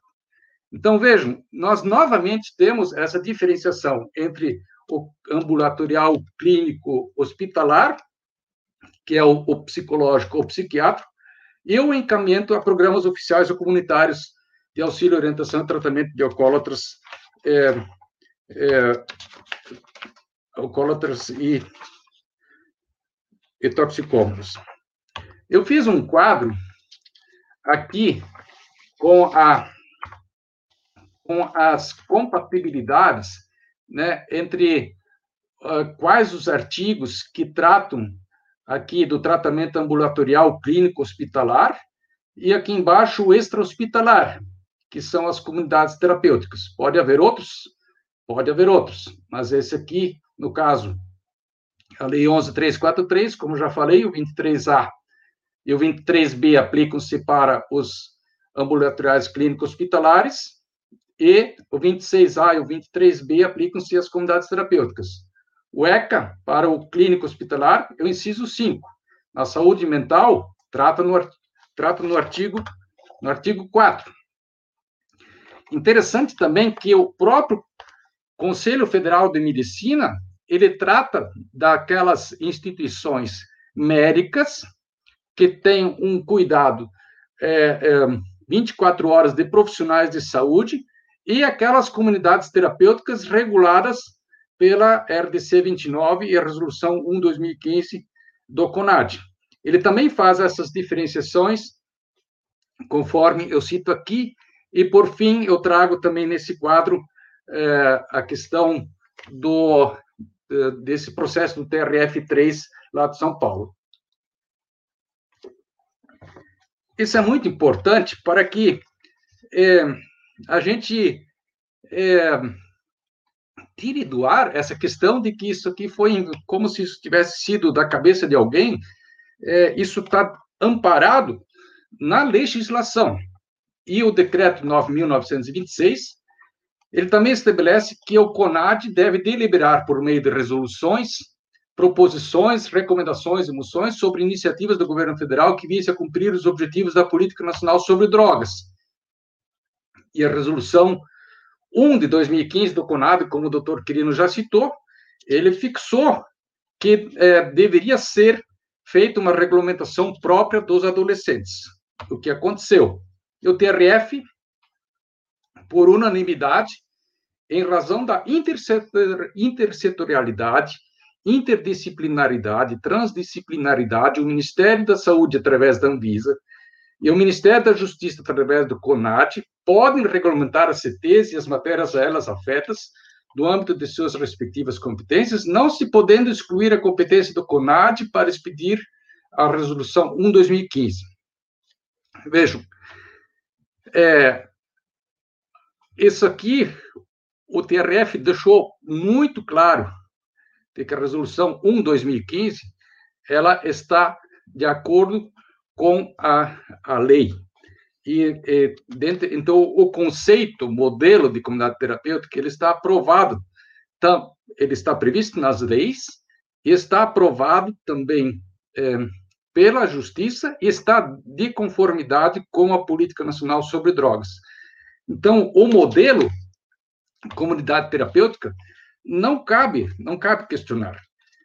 Se a gente pensa agora na composição do CONAD, nós temos inúmeros é, políticas, inúmeras políticas que estão lá representadas. A educação, a saúde, criança e adolescente, os direitos humanos, a família, tem a Anvisa, tem a política de drogas do Ministério da, da, da, da Justiça e Segurança Pública, a Secretaria Nacional de Cuidados e Prevenção às Drogas, os órgãos estaduais de política sobre drogas e os conselhos estaduais sobre drogas. É, essa resolução ela foi aprovada por unanimidade, por unanimidade pelo Conselho, pelo CONAD. Então significa que todas essas políticas elas avaliaram isso e deram seu ok para essa resolução. Os pontos centrais da resolução não dá para numa live passar todos os pontos. Então, vou tratar apenas os pontos principais. Qual é o público-alvo? Adolescentes de 12 anos completos até 18 anos incompletos, com problemas decorrentes do uso, abuso ou dependência do álcool e outras drogas. Que não tenham comprometimentos biológicos e psicológicos de natureza grave que mereçam atenção médica hospitalar contínua ou de emergência, casos em que deverão ser encaminhados à rede de saúde clínico hospitalar. Vejam, aqui tem uma clara, uma clara restrição do que não pode ser colocado nas comunidades terapêuticas, não pode ser acolhido em comunidade terapêutica. E também diz exatamente o que pode. Previamente avaliados pela rede de saúde, pela equipe multidisciplinar e multissetorial própria ou da rede. Então, não pode, é, isso dá uma segurança jurídica e técnica para que o médico precisa dizer, olha, ele está autorizado a, a, a ser acolhido numa comunidade terapêutica porque ele não tem comprometimento biológico ou psicológico de natureza grave que mereça atenção médica hospitalar contínua ou de emergência. As condições prévias para o acolhimento de adolescentes. Como já falei antes, tem que ter avaliação prévia pela rede de saúde ou por profissional habilitado que as eh, considere próprias para aptas para o acolhimento. Uma avaliação prévia pela equipe multidisciplinar e multissetorial própria ou da rede. Autorização prévia e adesão voluntária por escrito de um dos pais ou responsável na forma prevista pelo parágrafo 3 do artigo 23b da Lei 11.343 e o artigo 3 da Lei 10.406-2002, que é o, um é o ECA e outro é o. É, é, não, um é o Código Civil e outro é o outro é a, a lei do CISNAT. Autorização prévia e adesão voluntária do adolescente o adolescente é, entre 12 anos completos e 16 anos é, incompletos, ele não, ele não tem juridicamente possibilidade de decidir por si. Mas, mesmo assim, as comunidades terapêuticas têm que ter o ok do adolescente. Senão, elas não, elas não podem, não podem é, acolher. É um cuidado para que para que o adolescente realmente demonstre vontade é, e demonstre adesão àquela proposta, não apenas os seus pais. Dos 16 até os 18 anos incompletos, a lei já, já prevê a participação do adolescente e, é, e dos pais, mas até 16 anos, essa não haveria essa obrigação legal de ter a adesão do adolescente, mas a, a a resolução, mesmo assim, pede adesão do adolescente. Obrigações prévias da CT. A, a, a CT precisa cumprir certos requisitos antes de poder acolher. Ela precisa ter um programa terapêutico específico para os adolescentes. Não vale aquele programa geral. Tem que ser específico para adolescentes. Ela tem que ter um programa político pedagógico terapêutico. Por que pedagógico terapêutico? Porque é, a condição, e aí o, o, Ricardo, ele, eu lembro muito bem, ele, ele tratou desse, dessa questão, quando nós discutimos também sobre isso, ele está numa condição singular, ele, ele não está em condições normais e por isso tem que ter um projeto político, pedagógico, terapêutico. Isso, a coisa tem que conversar entre si, tem que estar de acordo com, as, com a condição de saúde e mental da, uh, do adolescente eh, quando ele é acolhido e durante o acolhimento. A, a comunidade terapêutica, quando inicia as atividades, ela precisa comunicar eh, as suas atividades e mandar para a Senapred, para a Secretaria Municipal de Saúde, Secretaria Municipal de Assistência Social, Secretaria Municipal da Educação, Conselho Tutelar e a Vara da Infância e da Juventude. Vejam o número de entidades da rede que estão envolvidos é, para é, que a comunidade terapêutica, antes dela começar a, a acolher é, adolescentes, o que ela precisa cumprir tudo isso vai ter que ser avaliado por eles. E vai ter que ter o um registro no Conselho Municipal dos Direitos da Criança e do Adolescente. Então, é, é, há, um, há, um, há uma, esse conceito de rede, é, realmente vai passar por um crivo de toda a rede que está envolvida na, na questão do, do adolescente. A equipe tem que ter pelo menos um profissional de nível superior de uma das áreas abaixo, ou da saúde, ou da assistência social, ou da educação. E, além disso, tem que ter uma equipe multidisciplinar e multiprofissional exclusiva para os adolescentes. Então, é, esses são dois requisitos. Primeiro, que isso já está previsto no ECA, que precisa ter, e, além disso, aqui dá, o, dá uma garantia que o, o, acolhido ele, ele tenha essa, essa, esse acolhimento com a visão holística, com a visão integral, com as suas necessidades amplas, não apenas de um aspecto. Ele vai ter garantia de acesso à educação, conforme o projeto político-pedagógico terapêutico. E aí a gente tem que, tem que lembrar de que é, o projeto, projeto político-pedagógico terapêutico, ele também tem que conversar e tem que fechar com o projeto individual de atendimento. Quer dizer, aquele projeto é, político-pedagógico, terapêutico geral, ele vai ter que ser adaptado para cada para cada adolescente, porque cada caso é um caso. Vai ter que haver oferta e participação em atividades educacionais de aprendizado na, na comunidade terapêutica e deve a oferta deve respeitar a condição singular de cada adolescente acolhido, não necessariamente acompanhando o plano histórico escolar e seriado. Aqui eu esqueci de, de colocar, mas isso aqui tem isso aqui tem um artigo específico no ECA.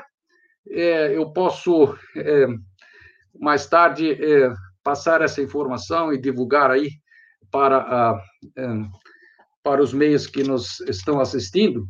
É, existe um artigo específico no ECA que prevê que é, é necessário prover uma forma de acesso à educação para aqueles que estão fora, que estão fora do, do, do alcance da política normal. Se a, o adolescente já não está, já não está na escola, já não está com a família, normalmente está numa Cracolândia ou não sei aonde, é, nós precisamos alcançar ele de uma forma diferente, porque os programas tradicionais eles já não deram conta daquilo que deveriam dar conta. Então, nós precisamos adaptar essa condição singular de cada adolescente acolhido. Nisso aí, eu gostaria de ter depois um comentário do Ricardo, que é, pode dar muito mais é, informações sobre isso. Ele deve ser promovido o desenvolvimento de habilidades sociais e para a vida, não é apenas educação é, formal e serial. E é, a oferta deve se dar nas instalações da própria comunidade terapêutica ou em ambiente especialmente protegido para esse fim, para garantia do espaço livre do álcool e outras drogas e a estratégia da abstinência.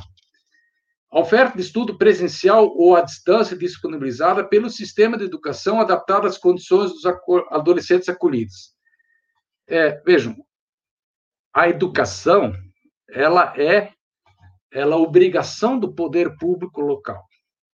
Então, o sistema de educação vai ter que ser envolvido nisso. É, nós precisamos criar, e por isso que criar condições para isso. Por isso também essa essa resolução tem prazo de 12 meses para entrar em vigor, porque é necessário construir algumas coisas. Nem tudo está pronto. Nós precisamos desenvolver, nós precisamos criar condições. O estudo e a formação devem ser fomentados segundo a situação singular de cada adolescente, como instrumento e estímulo no programa e processo terapêutico. As garantias para o adolescente também como já fixei, eu falei antes, que o acolhimento e permanência voluntárias, adesão por escrito pelos pais, o responsável e pelo adolescente. Avaliação médica prévia, também já falamos. Avaliação multiprofissional e intersetorial, também já falamos. Participação na construção e nas alterações do PIA, do Programa Individual de Atendimento, é, pelo adolescente pelos pais ou responsáveis, como já falei, sob pena de responsabilização civil, administrativa ou criminal. Não é o CONAD que está dizendo, é a lei que está dizendo. O CONAD apenas recepcionou nessa resolução o que a própria lei é, já prevê. Garantia para o adolescente na comunicação de cada acolhimento e também desligamento ao Conselho Tutelar, à vara da infância, da juventude, da jurisdição da CT, aos equipamentos de proteção social, assistência social e saúde. Então, é, vejam, esse conceito, é, é, o cuidado que se teve nessa resolução para que todos esses equipamentos, esses elos da rede, possam interagir. A comunidade terapêutica é um dos elos, mas tem que interagir com todos esses elos da rede. O prazo de comunicação é de até cinco dias e ainda tem a obrigação de interação com a rede de atenção, cuidado, tratamento, proteção, promoção, reinserção social, educação e trabalho, além dos demais órgãos que atuam direto e indiretamente com tais políticas sociais. Então, o CONAD teve um cuidado muito grande para que eh, houvesse essa construção de rede. Os ambientes para adolescentes, a comunidade terapêutica deverá manter ambientes e instalações exclusivas e apropriadas de modo a preservar a segurança e o bem-estar do, do, adolescente acolhido. E os ambientes exclusivos devem ter, ser os ambientes é, terapêuticos e os alojamentos. A interrupção do acolhimento e o prazo pode ser feito a qualquer momento e o prazo máximo de acolhimento é de 12 meses. A Senapred vai fazer uma uma é, regulamentação complementar, né? E essa essa é, resolução vai entrar em vigor é, em 28 de julho de 2021. É. é, e aqui eu agradeço a atenção, desculpe por ter me estendido, mas é muito difícil passar em pouco tempo e eu queria expressar assim minha gratidão à Senapred, e aos que trabalharam essa resolução, ao CONAT, é, pelo cuidado, o cuidado com que trataram é, é, com o adolescente, com os direitos do adolescente, não só com os direitos, com a vida, com a saúde, com o que, com o que, com a integralidade desse adolescente. Isso me dá esperança, porque eu não consigo conviver é, eu não consigo conviver e olhar e ver adolescentes se perdendo, morrendo ou matando, é, estragando seu futuro, muitas vezes, porque é, por falta de oportunidade. Nós temos diversos elos, diversas ofertas. Uma dessas ofertas é através das comunidades terapêuticas. Estou aí aberto a perguntas. Aí, Rolf, agradecer a você que organizou esse material aí. Tem muita gente pedindo para ter acesso. Se tu quiser, a live ela fica gravada. Você pode acessar a, a, a exposição do Rolf e depois, se o Rolf disponibilizar o link da Febract, o material fica disponível, né? Então a gente viu aí é, diferentes é, perspectivas da construção Uh, eu vi algumas coisas aqui que às vezes fica difícil não, uh, uh, não se manifestar. Por exemplo, só a luta antimanicomial é que pode proteger o adolescente. É, eu não sei se vocês têm informação, mas a comunidade terapêutica nasceu em 1950 na reforma psiquiátrica. Então, eu não posso acreditar que numa pluralidade, há pouco eu vi uma colocação da, da Alessandra, da Beade, que disse, olha, é, é, necessário que se tenha uma multiplicidade, o primeiro princípio do Naiga fala disso, né? quanto maior a oferta, é, mais, é, mais contemplado é o usuário final do serviço. Né? Então, nem para cá, nem para lá. Né? A verdadeira comunidade terapêutica ela é antimanicomial, porque ela é um ambiente residencial, democrático, de portas abertas, né? Algumas outras pessoas colocaram outras questões que depois eu vou encaminhar para o Quirino e para o e para o e pro Rolf, né? Mas, Quirino, eu não sei se tu queres. Aqui o Sérgio está mandando um abraço, Sérgio Botelho, da Imagine e Acredite, que está ligado com a gente, né?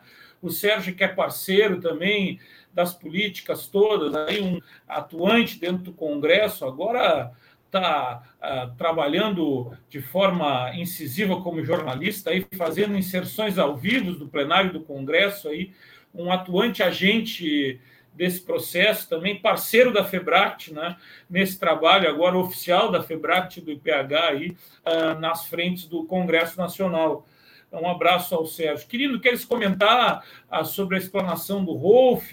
Algum ponto que tu acha importante? Depois a Arió?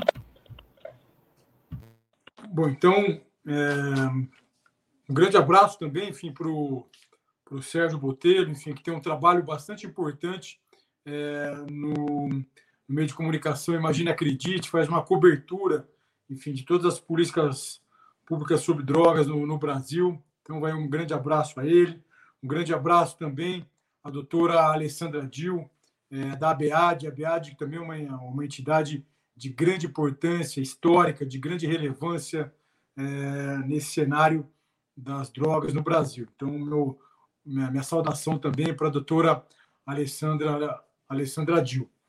É, eu, eu, gostaria, na verdade, eu, de parabenizar é, o Rolf. O Rolf fez uma, uma apresentação de gala, né? enfim, uma apresentação que, que conseguiu abarcar, enfim, todas as, as frentes né, é, envolvidas, então, na, na publicação desta, dessa resolução do CONAD, a resolução de número 3.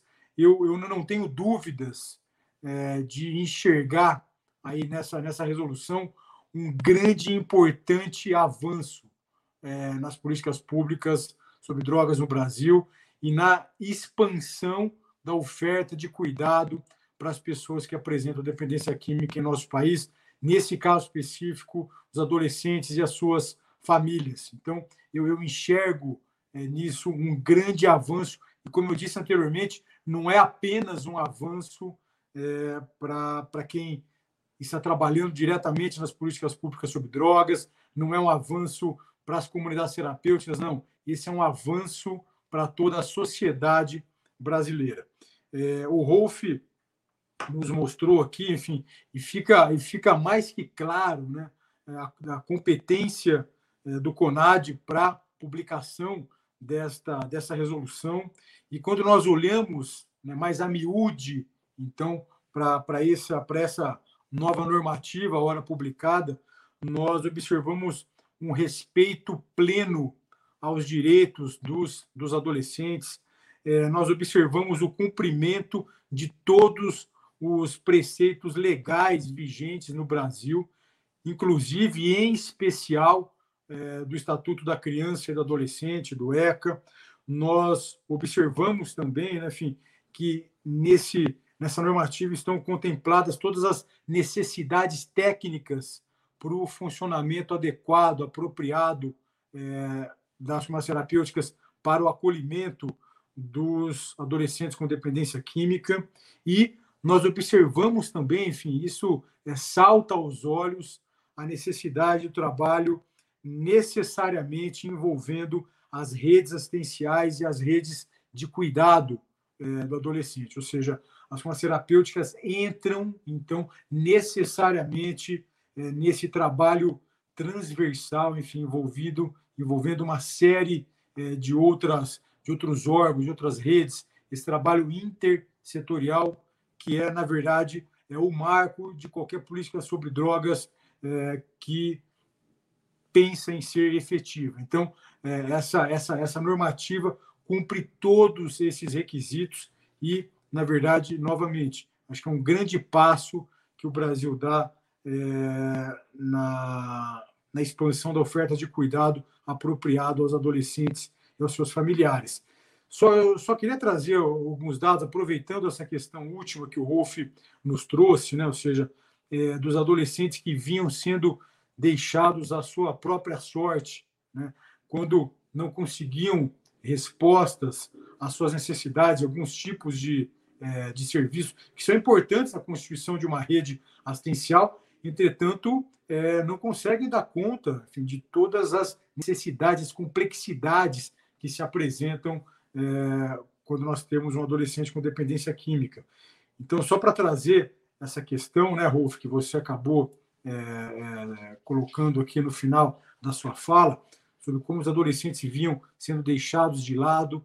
É, e é interessante isso, porque muitas vezes, né, Ricardo, nós nos deparamos com algumas retóricas, alguns posicionamentos que pretensamente são é, colocados é, por uma eventual defesa de direitos das pessoas, mas basicamente o que acabam fazendo de fato, na realidade, é violando o direito das pessoas.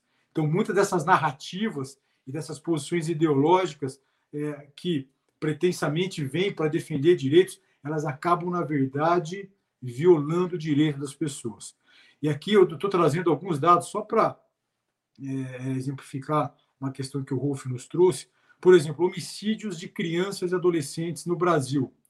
Entre os anos de 2007 e 2017, ou seja, esses 10 anos entre 2007 e 2017, houve um incremento, houve um aumento nas taxas de homicídio no Brasil de crianças e adolescentes em 47,3%.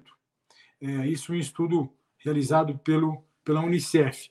Em 2007, houve pouco mais de 8 mil é, homicídios e no ano de 2017, quase 12 mil homicídios.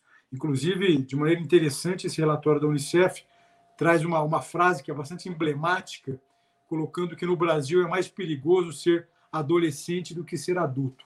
Né? É, uma outra questão também que é, que é importante, no Brasil nós vimos enfrentando também é, um aumento do número de crianças e adolescentes em conflito com a lei. Né?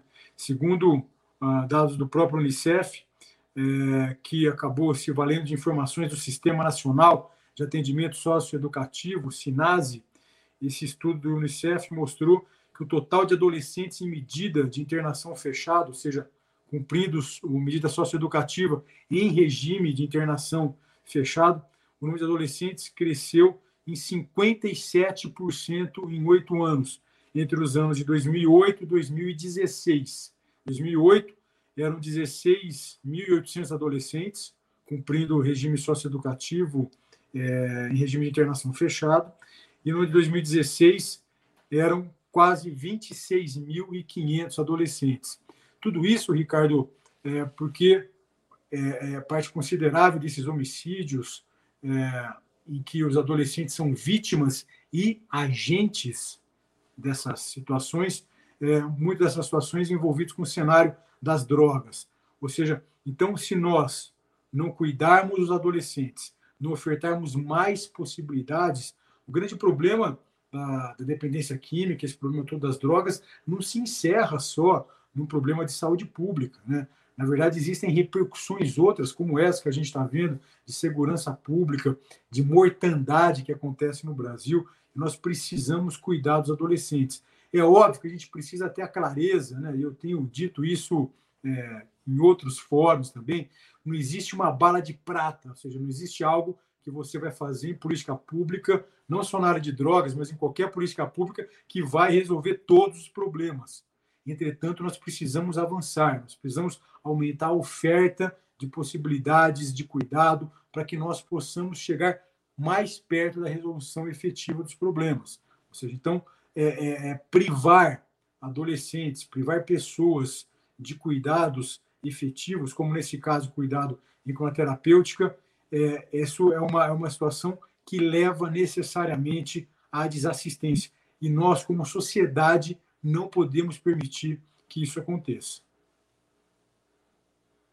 Muito bem, querido. Algumas coisas precisam, às vezes, ser repetidas, porque parece que existe uma pequena distorção. Eu vou falar aqui alguns conceitos que eu estou observando que estão sendo colocados.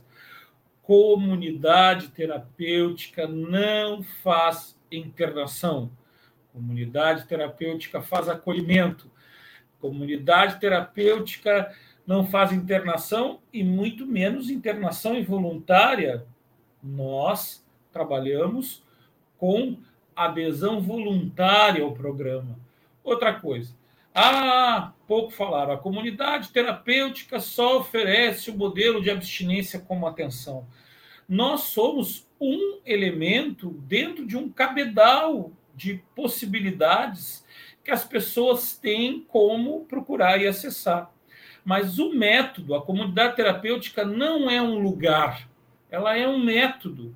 A comunidade terapêutica é um método. Ela nasceu na reforma psiquiátrica e transitou depois nos Estados Unidos por meio de alcoólicos anônimos, uh, o Synanon, Daytop e outros modelos que instituíram uma metodologia com base em evidências. Então, uh, a ideia é que a gente possa estar integrado a todos esses outros serviços. Nós não somos contra nada. A FEBRACT tem aqui um espaço democrático e amplo. É, aliás, nós somos sim, nós somos contra a, a, a, desatenção, contra a falta de cuidado, nós somos, somos contra a desumanidade, aos desserviços, nós somos contra, nós somos a favor da ética, nós somos a favor do humanismo, do cuidado com a atenção ao ser humano e com a união da ciência e da fé. Então, na realidade, é importante que se repita isso, porque acho que há um pouco de é, é, desinformação. A comunidade terapêutica não é ambiente sócio como agora comparar a comunidade terapêutica FEBEM, não. As comunidades terapêuticas, elas são um método. E esse método é um método reconhecido no mundo todo e que aqui no Brasil já tem quatro décadas de serviço.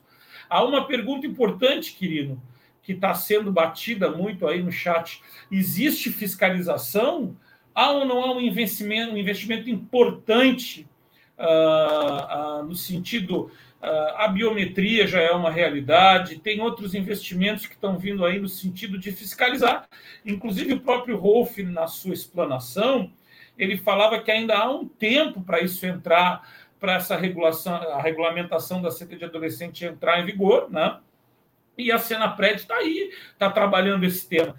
A, a fiscalização há fiscalização, querido? Sim, existe fiscalização, e isso é uma questão importante para ficar claro aqui.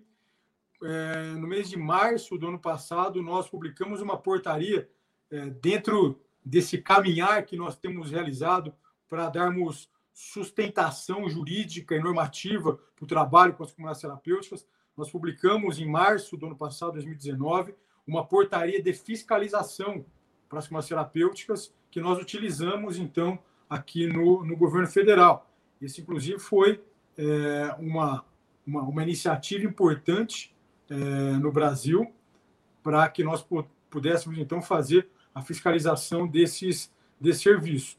É, por meio, então, dessa, dessa portaria, nós realizamos é, fiscalização por meio de um sistema eletrônico em que nós recebemos informações e coletamos dados periódicos das farmacêuticas credenciadas junto ao governo federal e nós também realizamos fiscalização com vistorias em loco nessas, nessas entidades. Então, é, isso, obviamente, que vai acontecer também com as farmacêuticas que acolhem adolescentes. Ou seja, não existe a possibilidade de termos políticas públicas efetivas, de qualidade, sem monitoramento e sem fiscalização. E aqui no governo federal, nós acompanhamos de perto o trabalho das terapêuticas.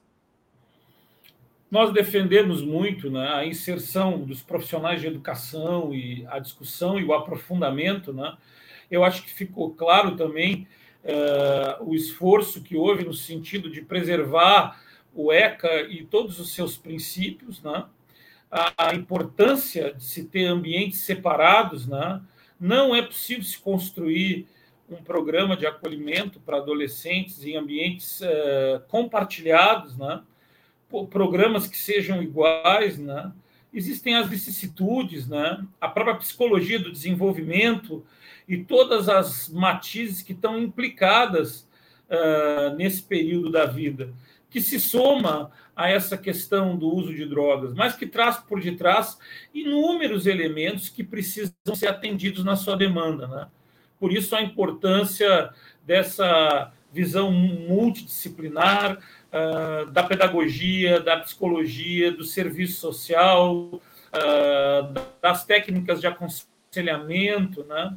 Uh, do acolhimento construído com, com base em evidências. Assim, então, a gente já está indo para duas horas, né, querido? Quer falar, querido? Posso? Quero. Queria só aproveitar, Ricardo, acho que a sua, a sua, o seu esclarecimento todo, né, enfim, em relação a, a esses pontos que têm sido trazidos aqui é, nessa live, pelo chat, que eu não consigo acessar aqui, mas que você está acessando aí. É, mas eu, eu acho, acho que é importante uma, uma manifestação minha aqui, e eu, eu gostaria então de fazê-la, porque é o que eu tenho percebido é que muitas dessas confusões é, elas não são feitas por desinformação, né? O que está na base disso não é desinformação, é pura má fé, né, Fê? Isso daí acontece de maneira propositada, ou seja, de pessoas que querem, que buscam realmente confundir as pessoas, confundir a sociedade. É, então é importante ficar claro aqui, enfim, a gente não pode é, não colocar essa questão. Agora, é claro que é importante, né, Ricardo, que você é, use esse espaço, enfim, para esclarecer. É, foi muito importante essa apresentação do Rolf, que novamente eu parabenizo aqui pela, pela clareza, né, enfim, pela, e pela riqueza de informações. Agora, claro, enfim, existem algumas pessoas que são militantes, enfim, que não se rendem às evidências, que têm um pensamento completamente obtuso, né, e que buscam, na verdade, de maneira é, intencional e de maneira deliberada, que buscam confundir a sociedade. Então, eu, por conta disso, né, Ricardo, é que mais uma vez eu reitero aqui meus parabéns a você, a Febract, aqui está o Rolf, meus parabéns, Rolf, parabéns à Cruz Azul, parabéns a todas as federações que têm buscado, né, enfim, colocar luz né, em momentos em que, por questões é, de má fé, muitas pessoas, muitas entidades buscam colocar trevas. Né? Então, acho que é essa questão, nós precisamos cada vez mais iluminar as coisas, a gente precisa colocar mais luz, mais transparência então eu parabenizo, viu, Ricardo, mais uma vez você e a Febract pela abertura desse espaço de discussão e de informação para a sociedade. A sociedade precisa ser informada, a gente não pode mais trabalhar é, por meio dessas, dessas situações de desinformação propositada que muitos grupos é, insistem em trazer para o debate.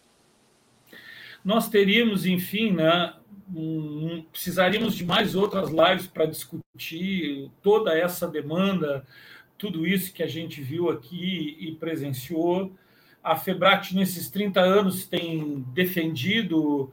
Você está participando de uma live da Federação Brasileira de Comunidades Terapêuticas. Né? Nós estamos dialogando sobre as comunidades terapêuticas. Né? Nós também estamos aqui abrindo um espaço democrático para expressão de ideias.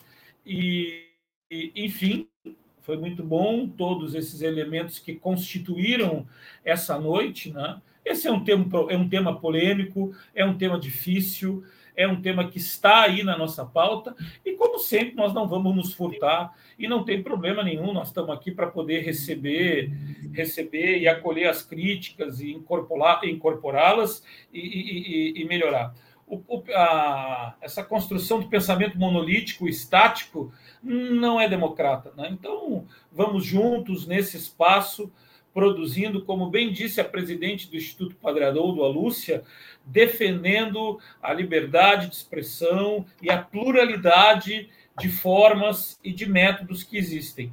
A comunidade terapêutica é um deles, reconhecido mundialmente, é, reconhecido é, cientificamente, né? É, e que nasceu na reforma psiquiátrica. A verdadeira, comuni a verdadeira comunidade terapêutica está aí para reforçar e referendar isso através das boas práticas, da ética, do acolhimento, uh, né, uh, da assembleia comunitária, né, da livre adesão. Né? Areó, você ouviu aqui esse, essa turma do, do time masculino aqui. É, eu quero lhe dar a palavra, né? É, Ricardo, eu sei que o horário já está bastante avançado, portanto eu não vou me alongar, né? Mas eu não poderia deixar de parabenizar, né, o nosso grande companheiro Rolf, né, por todo o empenho, como tudo que você faz, Rolf, você faz sempre brilhantemente, né? é, esmerado nos mínimos detalhes aí para fazer uma apresentação maravilhosa e dizer que hoje eu passei o dia inteiro é, é, ruminando esta resolução. Passei o dia todo com ela e eu quero parabenizar a todos os que contribuíram para essa construção, porque verdadeiramente os grupos que estão na oposição são cruéis com os nossos adolescentes. Por quê? porque a resolução ela contempla tudo que o ECA, os direitos que o ECA assegura para os adolescentes, para as nossas crianças e adolescentes a partir dos 12 anos. Então, assim, para que a sociedade coloque, eu quero colocar na mão da sociedade uma avaliação.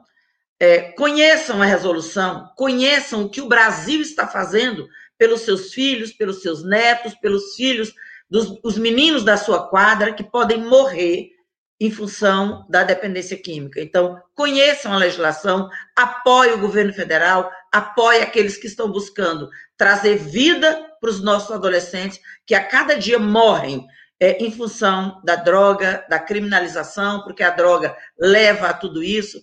Então, assim, parabéns, doutor Quirino, parabéns, Ricardo, parabéns, Febract, né, parabéns a todos os nossos ouvintes, parabéns Brasília, Distrito Federal, nossos queridos amigos que estão aí, né, conosco nessa audiência, e dizer que eu me sinto muito honrada de poder estar aqui com vocês nessa noite. Muito obrigada.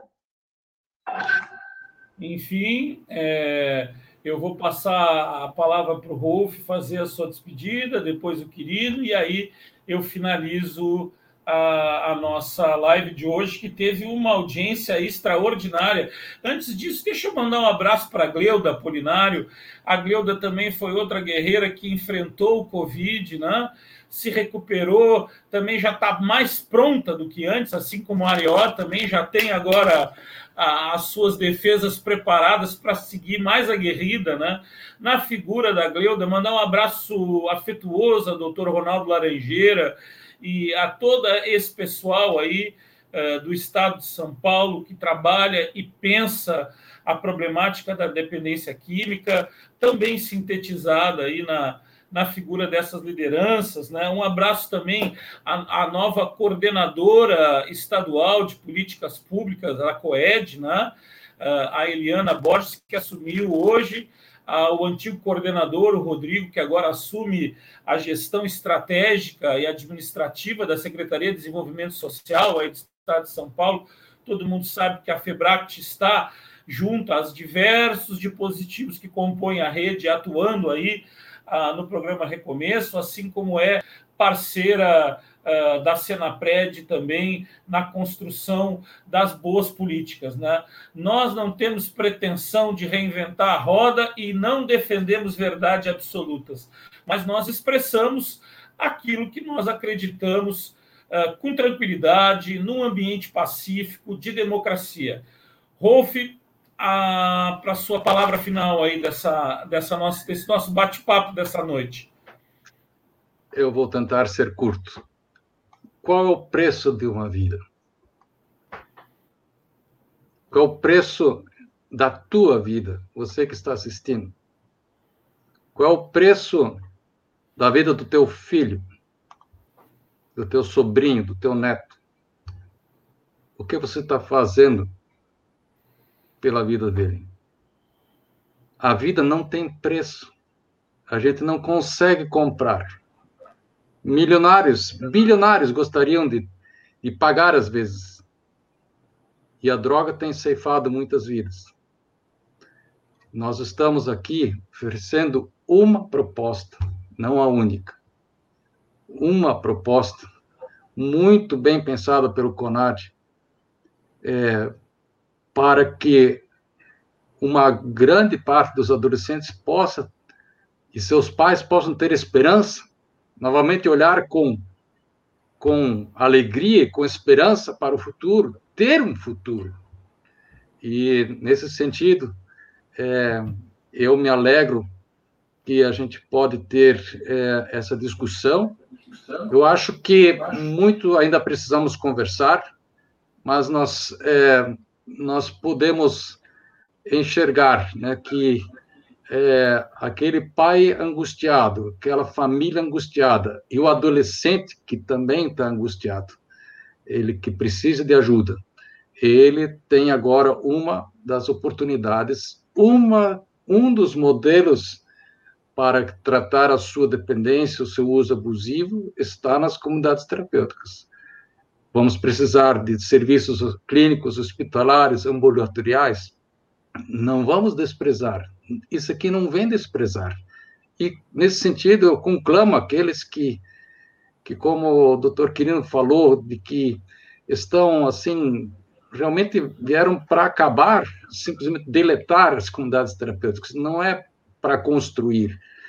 Que eles coloquem a mão na consciência, nos ajudem a construir, é, é, é, a construir, não a destruir. As vidas estão aí, nós precisamos cuidar delas. Nós estamos fazendo a nossa parte e vamos continuar fazendo.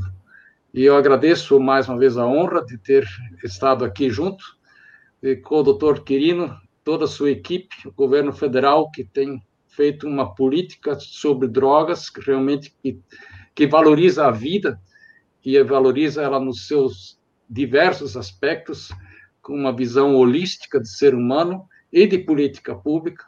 Né? A Aerolenes, essa lutadora guerreira, é, é, histórica, e o Ricardo e todo o pessoal da FEBRACT, muito obrigado. É, o pessoal da Cruz Azul também, por aí que está, né? Nós estamos, nós estamos aí à disposição para contribuir.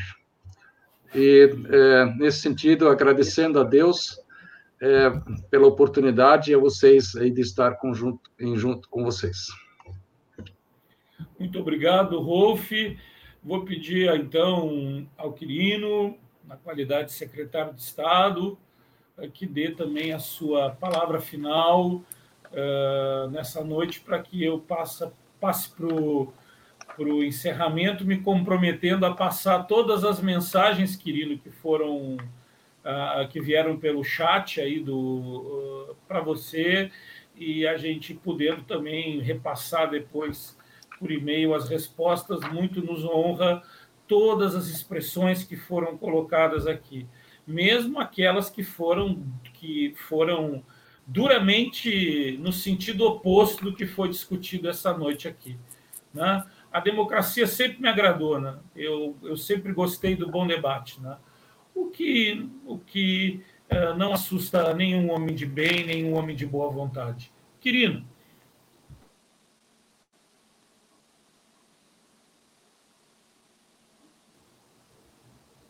Uh, Quirino, está me ouvindo, Quirino? Ricardo, eu gostaria de aproveitar esse. Oi, eu. Estou é, é... te ouvindo, consegue me ouvir? Eu te escuto bem, tu está bem, a imagem e som. Tu está me ouvindo? É para sua despedida. Te ouvindo perfeitamente bem. Tá, então para o seu tchau. Então vamos aí, lá. Pessoal. Ok, então só, só aproveitar esse momento, Ricardo, é, de mandar aqui a minha saudação para as pessoas que você acabou citando aqui. Então, é, gostaria de mandar um, um abraço para o meu amigo Célio, lá da, da FENACT, é, lá do Piauí, Maranhão. Queria também mandar um grande abraço para a Gleuda, professor Ronaldo Laranjeira, pessoas que têm participação importante na elaboração de políticas públicas sobre drogas no estado de São Paulo. É um abraço para o Rodrigo Flyer, que agora assume novos, novos desafios. E queria também, enfim, é, parabenizar e desejar toda a sorte à colega que está assumindo agora o COED e, obviamente, colocar é, a nossa secretaria, o governo federal à disposição para que nós caminhemos juntos. Nós temos trabalhado também buscando essa aproximação e trabalho conjunto com os gestores públicos locais, tanto estaduais quanto municipais. É, eu não, não, posso deixar aqui de agradecer, né, Ricardo, a nossa, a nossa equipe aqui na Senapred. Queria mandar um abraço especial para o meu amigo Edu Cabral, para Joaquina, Estevão, Débora Moresco, Débora Domicelli, para Lívia, Eufly, e um grande abraço para a Cláudia. A Cláudia, Cláudia Leite, que teve uma, uma participação e um papel muito importante é, na confecção né, enfim, da, da proposta é, dessa, dessa resolução que foi encaminhada pela nossa secretaria ao CONAD. Então, a nossa secretaria Senapred que encaminhou essa, essa proposta ao CONAD. Então, eu gostaria aqui de, de, de render aqui as minhas meus agradecimentos à doutora Cláudia Leite pelo importante trabalho, obviamente que não só nessa situação específica, não só, não só nesse contexto, mas em tantos outros. Eu gostaria de, nesse momento, então, derradeiro, esse momento final, é, dizer que é, nesses últimos três anos e meio, eu estou aqui em Brasília, trabalhando nas políticas públicas, primeiramente de saúde mental e agora de drogas, que são políticas públicas que, que, que têm entre si pontos importantíssimos de intersecção. Né? É, quando eu estava, então, no, no Ministério da Saúde, eu tive a oportunidade de participar diretamente da construção e publicação do que é considerado, então, hoje a nova Política Nacional de Saúde Mental. E me lembro muito bem que naquela ocasião, basicamente, o que nós buscávamos era ofertar para as pessoas com transtornos mentais, incluindo aí também aquelas com dependência química, é, uma oferta integral a cuidado na área de saúde mental.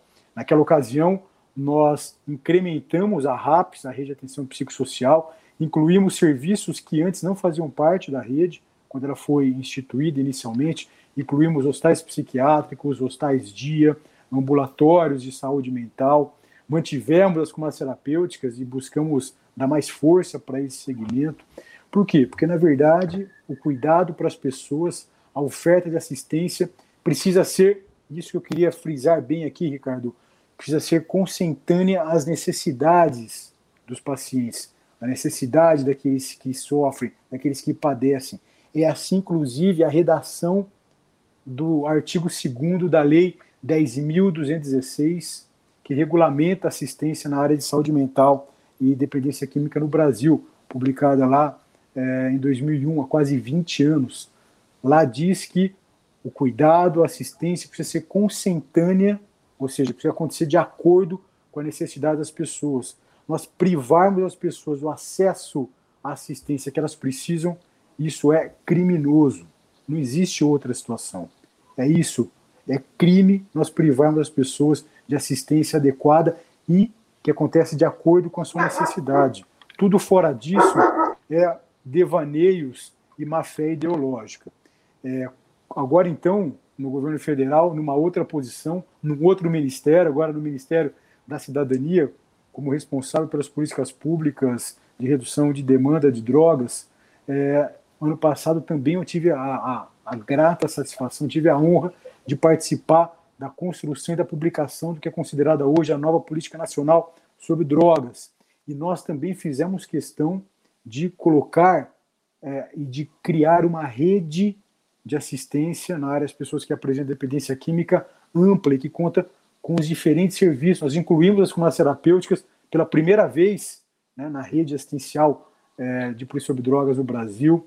Nós incluímos outros serviços, tais psiquiátricos, tais de ambulatórios, centros de atenção psicossocial, unidades de acolhimento. Incluímos os grupos de mútua ajuda e de suporte familiar, que são extremamente importantes né, nesse contexto de cuidado e de ajuda para a efetiva recuperação da pessoa com dependência química. Ou seja, nós não podemos privar as pessoas, nós vamos trabalhar numa rede ampla. E as comas terapêuticas são serviços de suma importância, que tem um papel de grande relevância para o cuidado e para assistência das pessoas com dependência química. E agora essa nova resolução, então, do CONAD, a resolução de número 3, vem justamente nesse sentido, de nós ampliarmos ainda mais a possibilidade de cuidado, de ajuda para os adolescentes agora, então, com dependência química e para suas famílias. É assim que, na verdade, eu tenho buscado trabalhar aqui no governo federal, então desde lá de 2017, na saúde mental, agora na política de drogas, é ofertando cada vez mais possibilidades de ajuda e de cuidado. Nós não podemos privar as pessoas de acesso ao cuidado. Então, é isso que eu queria deixar claro aqui. Falar então é, da minha grande satisfação desse trabalho em conjunto que o governo federal tem realizado com as farmácias terapêuticas e nós vamos continuar avançando, é, buscando contribuir com o fortalecimento desse segmento tão importante é, para o cuidado das pessoas com dependência química no Brasil, que é o segmento das comunidades terapêuticas. Sem dúvida alguma, nós estamos juntos nessa caminhada. Mais uma vez, obrigado, Ricardo. Obrigado a todos os amigos da, da FEBRACT. Parabéns a vocês por esse trabalho importante que vocês têm realizado já há décadas no Brasil. Obrigado, Quirino, obrigado pela tua disponibilidade. É, o caminho se faz caminhando, né? Agora há pouco a Gleuda fez uma referência aqui sobre a comunidade terapêutica para adolescentes, que já é, é amplamente conhecida na Europa, né? E que a gente precisa partir de um pressuposto que havia um, um hiato nisso tudo, né? E agora nós podemos discutir e começar a caminhar com alguma coisa que seja um balizador dessa trajetória, né? Então, nesse sentido, eu gostaria de agradecer essa imensa audiência e abraço para o Pete lá no Paraná, para o Marcelo, para toda a turma do, do Perpétuo Socorro. Um abraço especial a todos os dependentes químicos que estiveram essa noite aqui, Quirino, Rolf e Aerolenes, dando testemunho do, do seu tempo de caminhada, da sua frequência em narcóticos anônimos, da sua frequência em AA, as pessoas que trabalham com a redução de danos, que tiveram aqui essa noite e que se posicionaram, as pessoas que trabalham na rede do CAPS, todas as pessoas que estiveram aqui essa noite e livremente deixaram as suas opiniões durante essa nossa fala. Um abraço também aos voluntários, aos missionários, a todas as pessoas de boa vontade, de bem, que atuam em favor da causa das comunidades terapêuticas e também a favor das questões humanas e sociotransformadoras. Né? Uh, eu diria para vocês que eu fiquei uh, satisfeito com o debate de hoje.